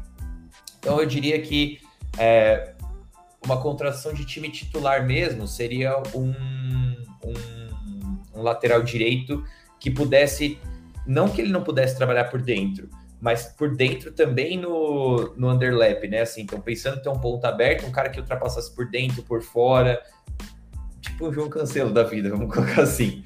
Que uma oportunidade perdida, né? Já pensou se o Arsenal se reforça ainda. O City nunca deixaria ele sair pro Arsenal, mas. É... Enfim. É... Eu traria essa peça. E aí, com essa peça, a nossa, a nossa linha defensiva tá finalmente assim, completa. Não tem o que falar. É, se o Tierney for embora, aí é uma outra situação. A gente tem que rever depende do Nuno Tavares voltar, se vai, vai se confiar nele ou não, se vai trazer outra peça, mas pensando da forma como está hoje, acrescentando uma peça, a gente tem o Tomiasso que joga nas três, o zagueiro ou os dois laterais, a gente tem dois laterais esquerdo de ofício, a gente tem dois laterais direito de ofício, e a gente tem três zagueiros fortes e um, e um, e um, um quarto reserva, né? Aí a gente teria o Ben White, o, o Gabriel Magalhães e o Saliba, e o e o, e o Kivior para se desenvolver no clube. Então essas são as duas contratações que eu faria, sim. Aí a gente pode falar que pode estender para uma, uma peça de ataque, né? Porque a gente fala em Trossard, Martinelli, Smith Rowe, é, Gabriel Jesus em aí o Balogun tem toda aquela história que a gente já discutiu. Mas a gente não tem ainda uma reposição do Saka. Isso é uma, para mim, assim, é, a gente pode usar o Martinelli aberto ali, jogou, não, não tenho dúvida de que ele entregaria ali, não é a mesmo não é a mesma característica, o time muda um o pouco a forma próprio, de jogar. O próprio Gabriel Jesus já atuou ali quando é, jogava sim. no City, né? Mas o que você sim, falou, sim. outra característica. É, então, eu acho que o Gabriel Jesus é até bem mais próximo do Saka, porque o Gabriel Jesus tinha linha de fundo pra caramba no City mas ele, ele não tem nenhuma dificuldade de cortar para dentro, mesmo com o pé aberto. Assim, ele fazia um negócio meio que nem o Sané. O Sané ele jogava com o pé aberto, mas ele cortava muito para dentro. Ele driblava muito bem, simplesmente. Ele cortava para dentro com o pé aberto mesmo. E atacava os corredores mais internos. O Gabriel Jesus também fazia isso. O Saka, ele é mais um, é, um criador mesmo, basicamente. A gente não tem essa peça, a gente não tem reposição eu não vejo o Fábio Vieira fazendo aquilo é, como o trabalho dele principal. Ele acho que pode compor ali, principalmente quando a gente tiver é, em jogos mais de, de, afundar o adversário mesmo, ele receber a bola ali sem ter que usar muita fiscalidade, só para receber, tocar, passar, combinar ali pra, na, naquela, naquela ala. Eu acho que daria certo, mas não é o primeiro trabalho dele num jogo grande, a gente precisa descansar o saco, o saco tá machucado, hoje, infelizmente, a gente não tem muito o que fazer. Então, essa é a terceira peça que eu traria. Aí, óbvio, se a gente estiver falando que o, que o Patino não tá no ponto de bala, a gente tem que estudar, talvez, trazer um meio campista, mas aí é, é realmente, ou a volta do Lokonga, né, que eu já não, não acredito mais tanto nele, mas é isso. Pronto, galera. Seguindo, a gente já falou aí de, de chegadas, né? De possíveis chegadas no futuro. Falando um pouquinho agora das saídas dessa janela, né? É, além de uma galera da base que a gente emprestou, enfim, não vou passar pelo nome de todos aqui, deixei até um post no Instagram para quem quiser ver. Mas do time principal, a gente liberou o Marquinhos, que foi emprestado para o Norwich. Lá ele vai até jogar com o ex-companheiro dele do São Paulo, né, o Gabriel Sara. Então já vai ser bom para ele chegar lá e, e se ambientando. É, a gente emprestou o Cedric Soares, né, que estava praticamente encostado aí é, na temporada. Não sei se ele acho que jogou uma, duas partidas, nem sei direito. Mas realmente ficou muito difícil para ele, né? Com, com o White se estabelecendo ali do lado direito, e aí Tomiasso virou banco, algo que a gente nem esperava. E Cedric ficou como terceira opção. E o outro empréstimo foi de Lokonga, Lokonga né? Que foi para o Crystal Palace. Vai ser treinado por Patrick Vieira, então vai ter a oportunidade aí de aprender com, com um dos melhores volantes, né? Se não o melhor volante aí da era Premier League. É... E é isso, assim, com relação ao Lokonga, né? A gente depositava uma grande expectativa nele, é, a gente achava que ele ia decolar nessa temporada, justamente pelo fato do Arsenal ter voltado para a Europa League. Então a gente achava que nesses jogos da Europa League ele já ia é, se destacar bastante. Ele foi bem na pré-temporada, mas aí, infelizmente, as coisas não aconteceram para ele, é, nem na função de 8, nem na função de 6, né, com a função de parte. É, ele é um jogador que até vai bem com a bola dominada, mas assim, bem quando não está tão pressionado, né? Porque ele, ele não tem, assim, pela intensidade que ele joga, ele tem dificuldade quando é pressionado, ele, ele não é aquele cara que chama responsabilidade e, e que puxa o jogo o tempo todo. É, feito o Caio falou aí, confesso que, enfim, eu não sei qual vai ser o futuro dele no Arsenal, eu acho que agora ele tinha que ser emprestado mesmo, eu vi até algumas pessoas questionando, assim, o fato de, ah, será que o meio campo da gente não vai ficar curto, porque é, o Nene lesionou, e aí beleza, a gente trouxe o Jorginho, mas aí a gente tá liberando outro volante, será que o elenco vai ficar curto? E de certa forma, assim, até existe um, um risco com relação a isso, mas como o Caio já falou na live também, é, outros jogadores podem jogar ali na função de Chaka, jogadores mais ofensivos, né? O próprio Fábio Vieira já atuou nessa temporada, o Smith Rowe tá voltando agora. Eu acho que nessa questão do Lokonga a gente tinha mais é que emprestar mesmo, porque, enfim, precisa atuar com, com regularidade, né? Um jogador jovem ainda. Acho que ele perdeu muito da confiança também. E esse último jogo, a gente viu ali aquele desentendimento dele com, com o Odegar, não desentendimento no sentido de, de que eles tivessem tenham brigado, né? Mas enfim, dele sendo cobrado pro Odegaard, que é o capitão do time, óbvio. Mas questão de, de posicionamento, né? Enfim, como ele não estava cumprindo bem o papel dele. É, acho que foi até Bruno que comentou comigo que ele ouviu algum podcast ou foi alguma matéria do, do Gunner Blog, mas falando que nos jogos em que Lokonga jogava, era possível ver Arteta bem mais é, é, agitado na beira do campo, né? Justamente por ele estar muitas vezes fazendo um posicionamento, uma leitura errada, e Arteta ficava tendo que alertar ele o tempo todo. Então, enfim, acho que, que agora era o momento mesmo dele ser emprestado. Vocês acham que o elenco ficou curto? Tu acha que o elenco ficou curto, JP? Eu acho que não, acho que, assim, curto relativo, né? Eu acho que isso é um debate também que eu já vim tendo em, em alguns grupos aqui de torcedores, mas uma, uma característica que está se tornando muito marcante no elenco que o Arteta tem montado, né, Arteta e Edu, é de ter jogadores versáteis. Então, por mais que você, talvez numericamente, não tenha um elenco dos maiores, mas você consegue compensar isso porque você tem jogadores que virtualmente podem ser considerados em mais de uma posição.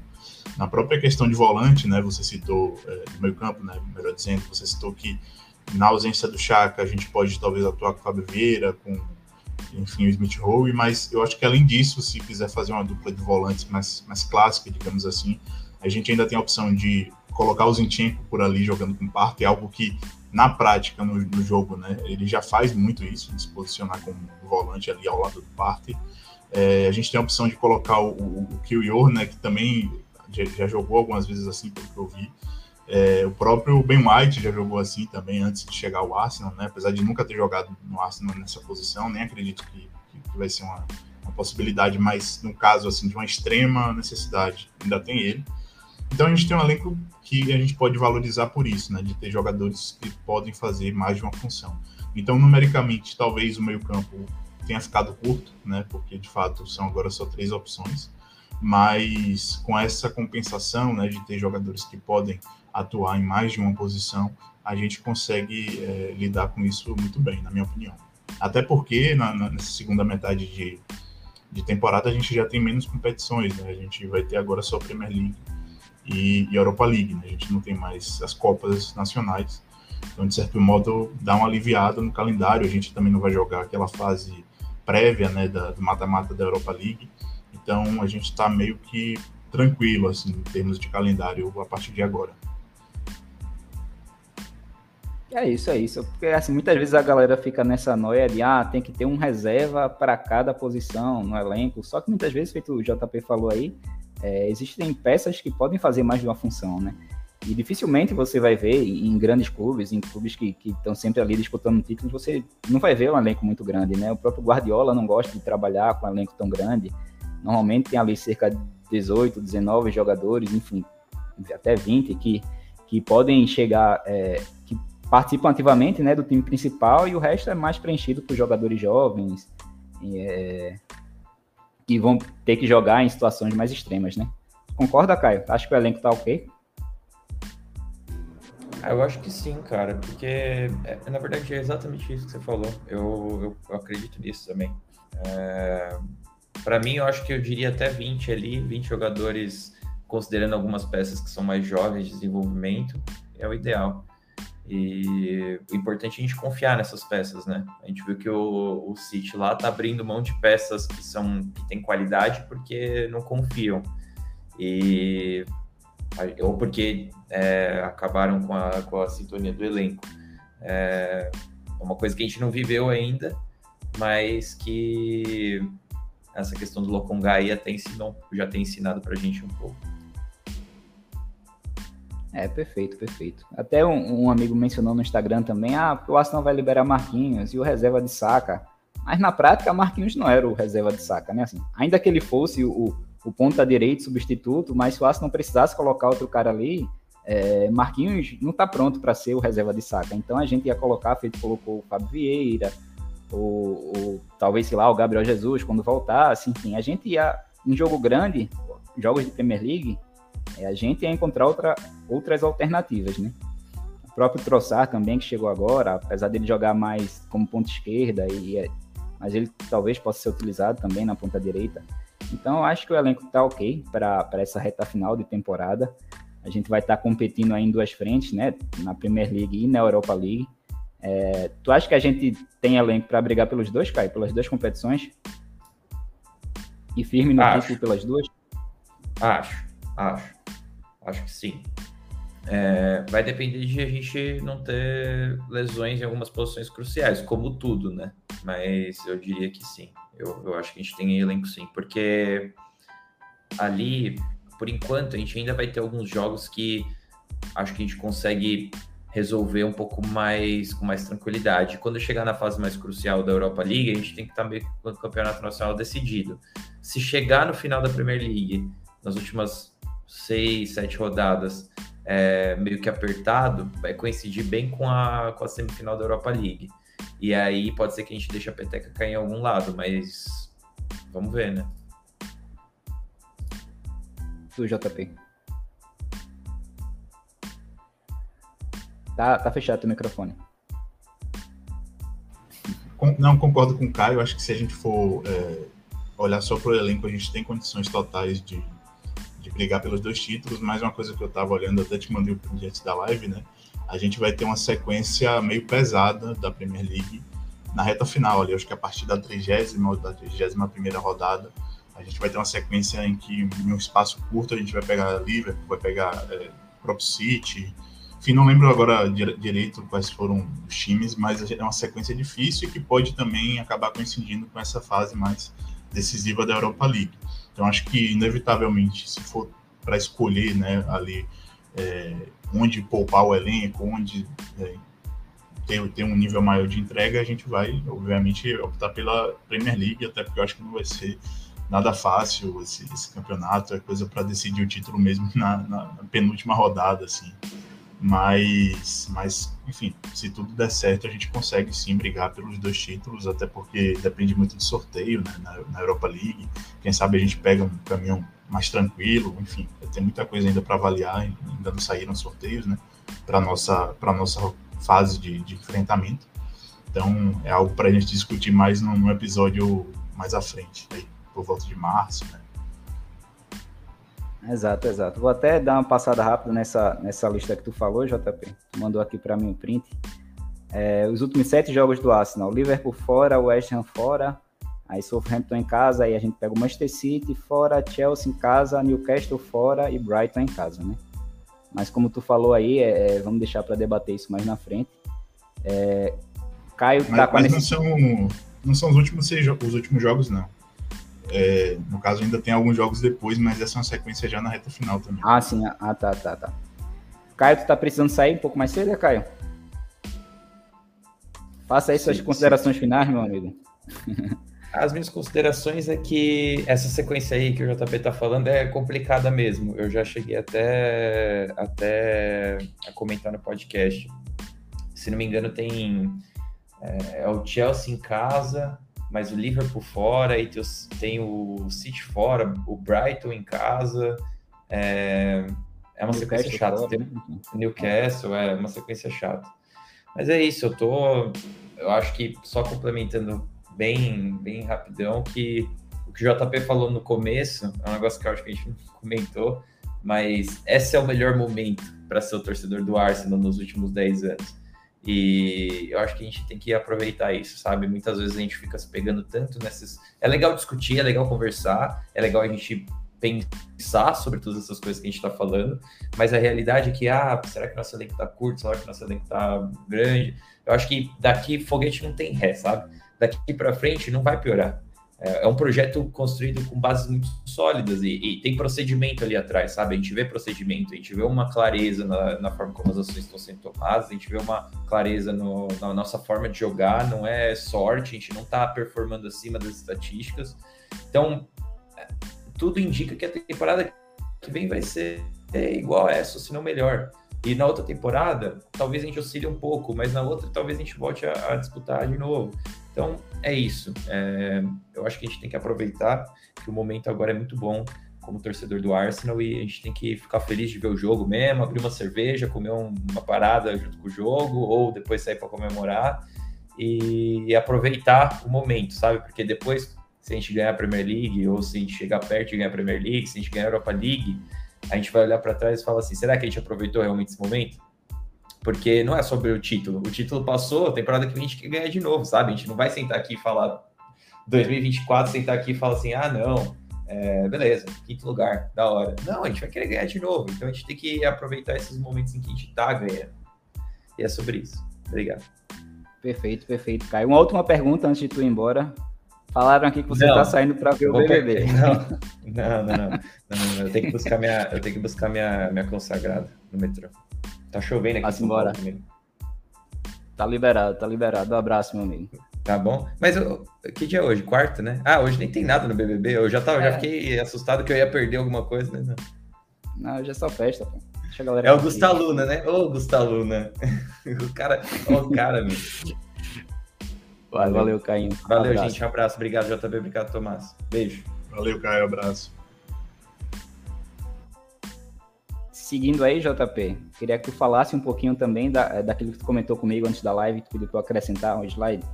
Mete bronca.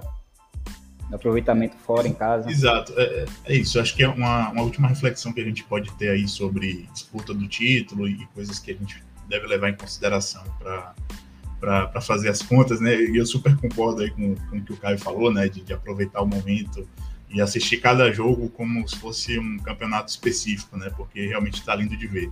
Mas inevitável também a gente entrar agora nesse espírito, cada vez que chega mais perto né, do final da temporada, entrar nesse clima de estar fazendo conta, de projetar aí quantos pontos a gente precisa para não deixar o City é, colar na gente, enfim.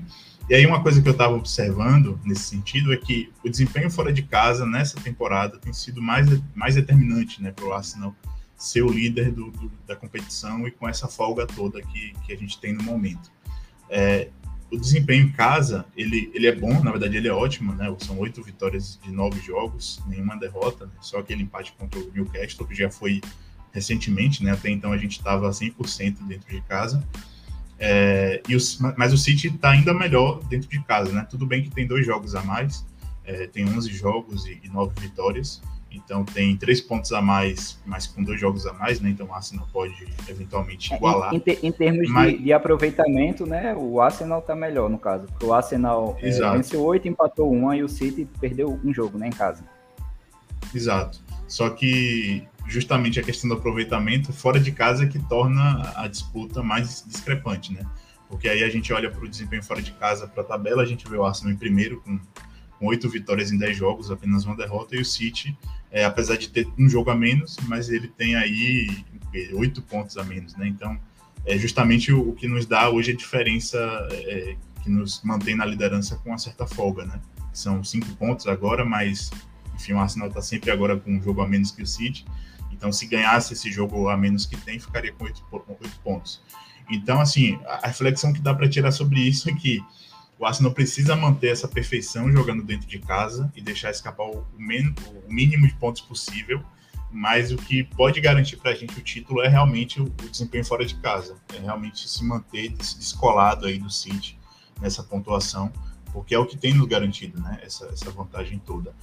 O, o City é um, é um time que nessa temporada tem tropeçado muito mais do que em temporadas passadas, e eu acho que fora de casa é, é, é, onde a gente tem observado isso acontecer com mais frequência, né?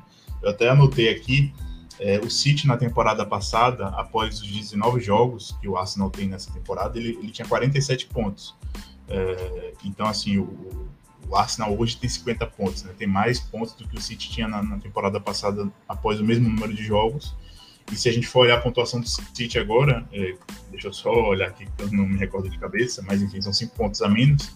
A gente vê de forma ainda mais nítida, né, como o desempenho do City caiu em relação a essa temporada, em relação à temporada passada, né, e como o, desempenho do Arsenal tem sido não só é, um desempenho bom, mas um desempenho que é que coloca ele num um dos melhores desempenhos da história e a melhor campanha da história do Arsenal na, na Premier League até aqui. Né. Então é isso, acho que a reflexão que fica é pensar que fora de casa o Arsenal precisa se manter aí é, imponente, ganhando o maior, maior, número de jogos possíveis para conseguir esse título. Perfeito, perfeito. Como você e Caio falaram, né? É, acho que está na, na, hora da gente curtir o momento. É, 50 pontos é uma campanha melhor que a dos Invencíveis, né? Então estamos indo muito bem. Eu puxei o histórico de, de campanhas de primeiro turno Acho que só, pelo menos dessas campanhas mais recentes, só o Liverpool pontuou a mais naquela é, no, no, ano que eles foram campeões, né? Dos 19 primeiros jogos, eles tinham vencido 18 e empatado apenas um. É, mas é isso, assim, a gente está super bem, como o JP ilustrou aí com os dados, a gente está conseguindo se impor dentro e fora de casa. Estamos é, conseguindo. A gente deu um salto de qualidade muito grande, né, da temporada passada para essa de certa forma, algo que nos surpreendeu, né? A gente, a gente viu o projeto evoluindo, mas não esperava que o salto de uma temporada para outra fosse tão grande. E, e, é isso, assim, vamos curtir o momento. É, é óbvio que a gente, que a gente fica, é, vamos dizer assim, com receio, né, desses confrontos diretos contra o Manchester City. A gente ainda não enfrentou eles. É, a gente jogou agora, agora pela Copa, né? E, e e apesar da gente ter perdido, eu acho que fica uma reflexão positiva no sentido de que é, a gente, pelo menos, tentou manter é, o estilo de jogo. Por mais que a gente tivesse rodado ali meio time, a gente conseguiu até jogar melhor que o Manchester City em alguns momentos da partida. Eu acho que o primeiro tempo foi mais da gente ali, enfim, pelo menos em, em termos de oportunidade. A gente teve ali uma chance muito boa com Troçar e outra com o Tomiasso. Então a gente poderia ter, ter aberto o placar ali e talvez a história do jogo tivesse diferente, né? Infelizmente, no segundo tempo, o Partey acabou sentindo uma lesão nas costas. E aí acabou entrando no Congá e, e, a gente acabou perdendo um pouco do meio campo ali, né? Sofremos o gol. A gente ainda tentou buscar o empate depois, mas acabou que não aconteceu. Mas assim, tudo bem. É uma derrota que estava, de certa forma, é, dentro do previsto, né? Não dentro dos planos. Eu, assim, eu não acho que o Arsenal queria ser eliminado, mas era algo também que fazia parte, assim, o foco da gente agora é a Premier League e a Europa League, né? Então, é, tipo, beleza, tudo bem a gente ficar com receio do City, mas eu acho que eles também têm receio de enfrentar a gente, né? O próprio Guardiola é, vem exaltando o nosso trabalho, o trabalho de Arteta, eu acho até que ele faz isso com um pouco de, na verdade, muita inteligência, né? Malandragem também, essa questão de estar tá jogando a pressão pro lado do Arsenal, que ele fica falando o tempo todo. Mas, enfim, faz parte é do jogo. É... E vamos, vamos, é, vamos embora para esse segundo turno aí. O elenco está fechado e vamos buscar esse título da Premier League. E aqui já chegando na, na parte final da live, queria acrescentar alguma coisa, JP? Não, só comentar que, assim, para a gente talvez ver o copo meio cheio com relação aos jogos diretos contra o City, né? É, o próximo jogo contra o City, né, que na verdade é o primeiro jogo da Premier League, que foi um desses jogos que teve que ser remarcado essa loucura que teve ao decorrer da temporada, né? A morte da rainha, enfim. É, esse jogo vai ser no dia 15 de fevereiro, se não me engano. Eu estava olhando antes da, da live. E, e, assim, o City vai ter. É um jogo de meio de semana, né? Justamente por ter sido um jogo que foi, teve que ser remarcado na quarta-feira. E o City vai ter um dia menos de descanso com relação ao Arsenal para esse jogo. Se não me engano, o Arsenal vai jogar no sábado é, e o City vai jogar no domingo. Sendo que o Arsenal joga tanto no final de semana quanto, no meio da semana. Né? Esse jogo contra o City vai ser em casa. Então o Arsenal não vai precisar viajar e vai ter um dia mais de descanso. O City vai precisar de viajar e com um dia menos de descanso. Então vamos, vamos ver isso aí como um ponto positivo para deixar a gente com mais confiança né, para esse jogo, de certo modo. Acredito que vai ajudar um pouco. Né? Exato, exato. E até numa passada aqui na, nos comentários, né, Gabriel Tavares falando que não se importaria se o Arsenal jogasse com time reserva na, na, na Europa League. É assim, cara, eu acho que em caso de extrema necessidade, é, beleza, se tiver que rodar o elenco e, e, realmente precisar rodar, aí beleza, roda na Europa League. Mas podendo conquistar as duas competições, bicho, eu acho que, que a gente tem que ir para cima, porque, assim, é, Guardiola não abre mão de competição nenhuma. Beleza, que o City vem um trabalho, assim, que já está mais consolidado, né? Mas, mas os caras querem, querem tudo, pô. da mesma forma o Liverpool, enfim, grandes times vão brigar por, por títulos, sabe? Eu acho que parte muito isso dos jogadores também. Eu acho que quem tá lá, tá ligando para as duas competições, quer vencer as duas. Então, acho que a gente tem com tudo aí. Óbvio que se tiver, se houver a necessidade de priorizar alguma competição, aí beleza. A gente, mais na frente, né, dependendo de como tiver, eu acho que a gente vai dar preferência à Premier League. Mas, de forma geral, acho que, que dá para ir nas duas. E antes de finalizar aqui, eu vou dar até uma passada rápida nas perguntas do, da galera do Instagram. Eu acho que a maioria a gente já, já respondeu aqui ao longo da live. É, mas eu vou passar algumas para tu, JP. Teve, teve um torcedor que perguntou assim: se te preocupava de alguma forma é, o fato do Arsenal, os dois principais alvos do Arsenal nessa janela, pelo menos que o Arsenal ofereceu é, grandes, fez grandes propostas, né, tanto pelo Mudrik quanto pelo Caicedo o fato deles não terem vindo, isso te, te, te, preocupa de alguma maneira? Assim, poxa, o Arsenal, mesmo o Arsenal sendo líder da Premier League, é, esses caras, entre aspas, terem recusado, porque na verdade Caicedo quis vir, né? Foi o Brighton que não liberou. Mas te preocupa de alguma forma isso? Não, não vejo dessa forma. E, e assim, não só o Caicedo quis vir, como o próprio Modric, né? Só que a partir do momento que o Chelsea ofereceu o contrato de oito anos pro cara, oito anos, imagina aí, o cara tem acho que 21 anos agora. Ele pode se tornar o novo Lucas Piazon, para dar o um exemplo de um jogador que era promessa do Chelsea, que acabou flopando.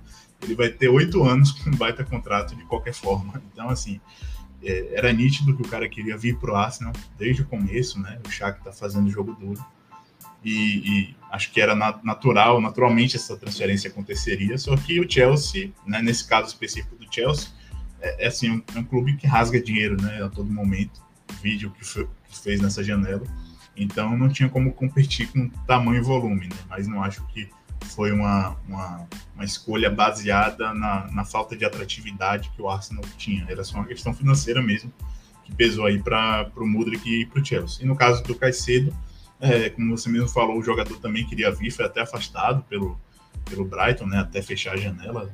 Correu essa notícia aí que ele nem estava treinando junto com o elenco. É, mas o Brighton também fazendo jogo duro, que eu acho também normal. Acabou de, de perder um dos seus principais jogadores justamente para o Arsenal, né? No meio de temporada é sempre mais difícil repor. Então, não, não vejo dessa forma.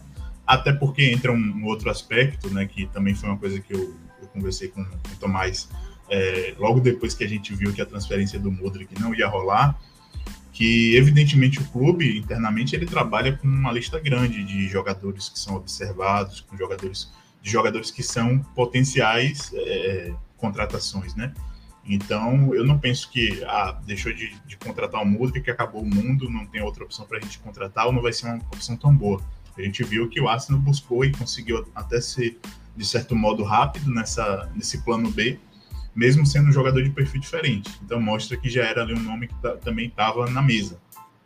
Então, assim, acho que a, a vontade do jogador vir para o Arsenal ou não é, é, não depende só do, do fato do time estar tá liderando a Premier League. é, tem esse fator financeiro que fez o Mudrik para o Chelsea, por exemplo, e pode acontecer com outros jogadores que a gente tente contratar, mas não é de modo algum um motivo para a gente achar que o clube não, não, não é atrativo, né? Até porque a gente acaba de trazer dois jogadores do elenco do City, né? Que tinha, tinha acabado de ser campeão da Premier League. Tudo bem que não eram titulares absolutos, mas eram jogadores ali que eram bastante utilizados, né? O Zinchenko e o, e o Jesus. O Zinchenko, inclusive, acho que faz o gol, ele participa da jogada do gol que garantiu o título para o City né, na temporada passada. Então a gente acabou de é, trazer esses dois caras. A, a, entrada dele no jogo mudou completamente. Assim, o City estava perdendo o jogo, precisava da vitória para ser campeão e conseguiu a virada justamente a partir da entrada de Zinchenko. Pois é, então acho que assim, não tem motivo para achar que o Arsenal não vai ter condição a partir de agora de atrair jogadores é, de, um, de, um, de, uma prateleira maior. Né? Acho que é só essa reflexão financeira que fica, né? porque não é só a questão, a questão do, do nível do clube que vai influenciar a decisão de um jogador querer vir ou não. Ele também pesa muito aí o salário que esse cara vai ter, enfim. E, e também a, a expectativa de, de, jogar, né? O, Arsenal também naturalmente agora, como está com um time titular mais fechado e, e, muito bem encaixado, é muito difícil a entrada de um jogador novo de forma imediata no time titular. Então, às vezes um cara que é mais ambicioso, ele prefere até ir para um time que está numa fase pior, mas que é, ele vai ter mais chance de jogar do que para o Arsenal, onde ele ficaria mais tempo no banco. Né? Pois é, perfeito. Com relação à contratação de Mudrik, né, da forma que o Chelsea fez, é, além do dinheiro que eles despejaram, né, foi tudo muito estranho, porque depois surgiu um dinheiro aí que o Shakhtar foi destinar à, à guerra da Ucrânia, né, enfim. Aí a gente, o jogador recebendo oito anos e meio de contrato, que ajuda aí a, a diluir o valor da compra na, na questão do fair play financeiro. É, a gente viu que o jogador também, é, ele ficou completamente sem graça, com, com o fato dele ter é, namorado com o Arsenal durante a janela inteira, enfim, depois que ele foi apresentado no Chelsea, a gente viu que ele estava, sei lá, umas fotos dele meio triste. É óbvio que ele é, escolheu ir para lá também, né? Muito pelo salário absurdo que o Chelsea ofereceu, o tempo de contrato, mas o, jogo, o próprio jogador ficou sem graça. E eu não acho que o Arsenal tenha aqui além do que foi. O Chelsea está, é, enfim, cometendo loucuras. É óbvio que a gente fica frustrado. Eu mesmo, quando a gente perdeu o jogador, por mais que meu lado racional soubesse, não, o Arsenal fez o que podia fazer e tudo bem.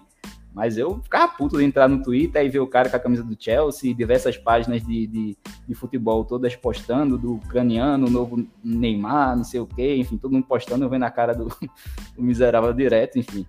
Mas, mas é isso, é esfriar a cabeça, é racionalidade nesse momento. Acho que, que tanto Edu quanto Arteta aí, nessas últimas temporadas, nessas últimas janelas, é, o que eles fizeram com as contratações, né, da forma que eles montaram o time, enfim, eles merecem sim um voto de confiança. E, e vamos curtir o momento, galera. Celebrar o momento. É, só passando mais uma pergunta aqui, eu vou responder até de maneira mais rápida. É, a galera perguntou aqui com relação à novela do Tillemans, né? Eu acho que, assim, porque o Arsenal não foi atrás dele. Eu acho que é, por, por ele, ele ter sido ventilado aí a na janela passada, nessa janela agora, eu acho que realmente faltou interesse, sabe? Eu acho que o Arsenal acabou optando por outras opções mesmo, enfim. O Arsenal foi questão de escolha, o Arsenal não quis ir atrás do Tillemans. É, na próxima temporada, é, ao final dessa temporada, ele vai encerrar o contrato e vamos ver o destino dele. Acho improvável que o Arsenal volte atrás, mas não sei, né? Tudo pode acontecer. mas é isso aí, galera. Considerações finais, JP? Não, é isso. Sobre a questão do Tillemans, acho que também, assim, eu não estou acompanhando muito a temporada do Leicester, mas me parece até que ele tem sido também mais aquele jogador que, que despertava interesse antes, né? O próprio Leicester, enfim, muito discreto nessa temporada. Mas, enfim, falando de considerações finais, é isso. Eu acho que eu só queria reforçar mesmo essa última reflexão que o Caio trouxe de aproveitar o momento, né? E, e aí vou até trazer um lado da, da, da, minha vivência de torcedor aqui de, de, de, time brasileiro, né, de futebol brasileiro. E vou dar um exemplo que talvez a torcida, a galera que está vendo aí a live não goste muito, porque é um exemplo que não acabou propriamente da forma como a gente quer que acabe a nossa temporada agora, né? Mas enfim, é só para ilustrar realmente como a gente pode aproveitar o momento e, e, sem ter essa preocupação só de ganhar o título, mas também de, de, de ver o time recuperando a autoestima, né? O, uma das melhores temporadas, né? Para quem não sabe, eu sou santista, uma das melhores temporadas do Santos para mim da, dos últimos anos, né? Foi a de 2019 com, com o São Paulo, em que o time terminou como vice-campeão, mas que, enfim, cada jogo era, era um, um evento, assim, né? era, era lindo demais de assistir. Então foi bom demais aproveitar aquele time, ainda mais vendo agora o que o Santos está se tornando. É, e, e, mesmo que o título ali não tenha vindo, né, é um time que está marcado na minha memória hoje, acho que vai ficar muito marcado por muito tempo. Então, acho que saber aproveitar é sobre isso também, né? É saber é, ver cada jogo com, com esse prazer de, de, de simplesmente estar tá focado no jogo, ignorar um pouquinho a tabela. Claro, a gente quer o título, né? A gente não quer terminar na, na, na segunda posição, mas o que eu quero dizer é que aconteça o que acontecer daqui para frente, tudo que o Arsenal já fez, tudo que o Arsenal já apresentou na, ao longo da temporada, é, certamente resgata aí um sentimento que estava apagado para muita gente é, de ver esse Arsenal realmente é, que, dá gosto de ver, né? Acho que talvez seja desde a, a, a, era Emirates, né? Talvez seja o melhor time do Arsenal, né? Fica esse, essa reflexão, esse debate aí para um momento posterior, porque a gente teve também times que brigaram pelo título na era Emirates, né? Mas eu acho que esse tá, tá muito acima pela, pela forma como se impõe em campo e como isso é também é refletido na tabela, né? A melhor pontuação da história do Arsenal depois de 19 jogos. Perfeito, perfeito, galera. É isso aí, vamos embora, curtir o momento e, e...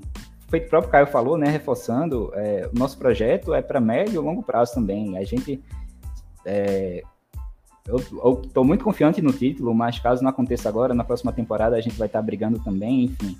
É, ideia é daí para cima, já vai estar vai tá brigando pela Champions, a gente vai voltar para Champions e a gente vai brigar pelo título da Champions e, e é isso aí, galera. O projeto está tá em boas mãos. Vamos confiar e vamos curtir o momento. Valeu, JP. Exato. Grande abraço. Jorginho, inclusive, Jorginho, inclusive, um batedor de pênalti aí, especialista, né? Foi contratado para fazer o gol do título na final da Champions, disputa de pênaltis aí. Já foi visando essa, esse objetivo. Simbora, simbora. Próxima temporada é a gente vai ser campeão da Champions.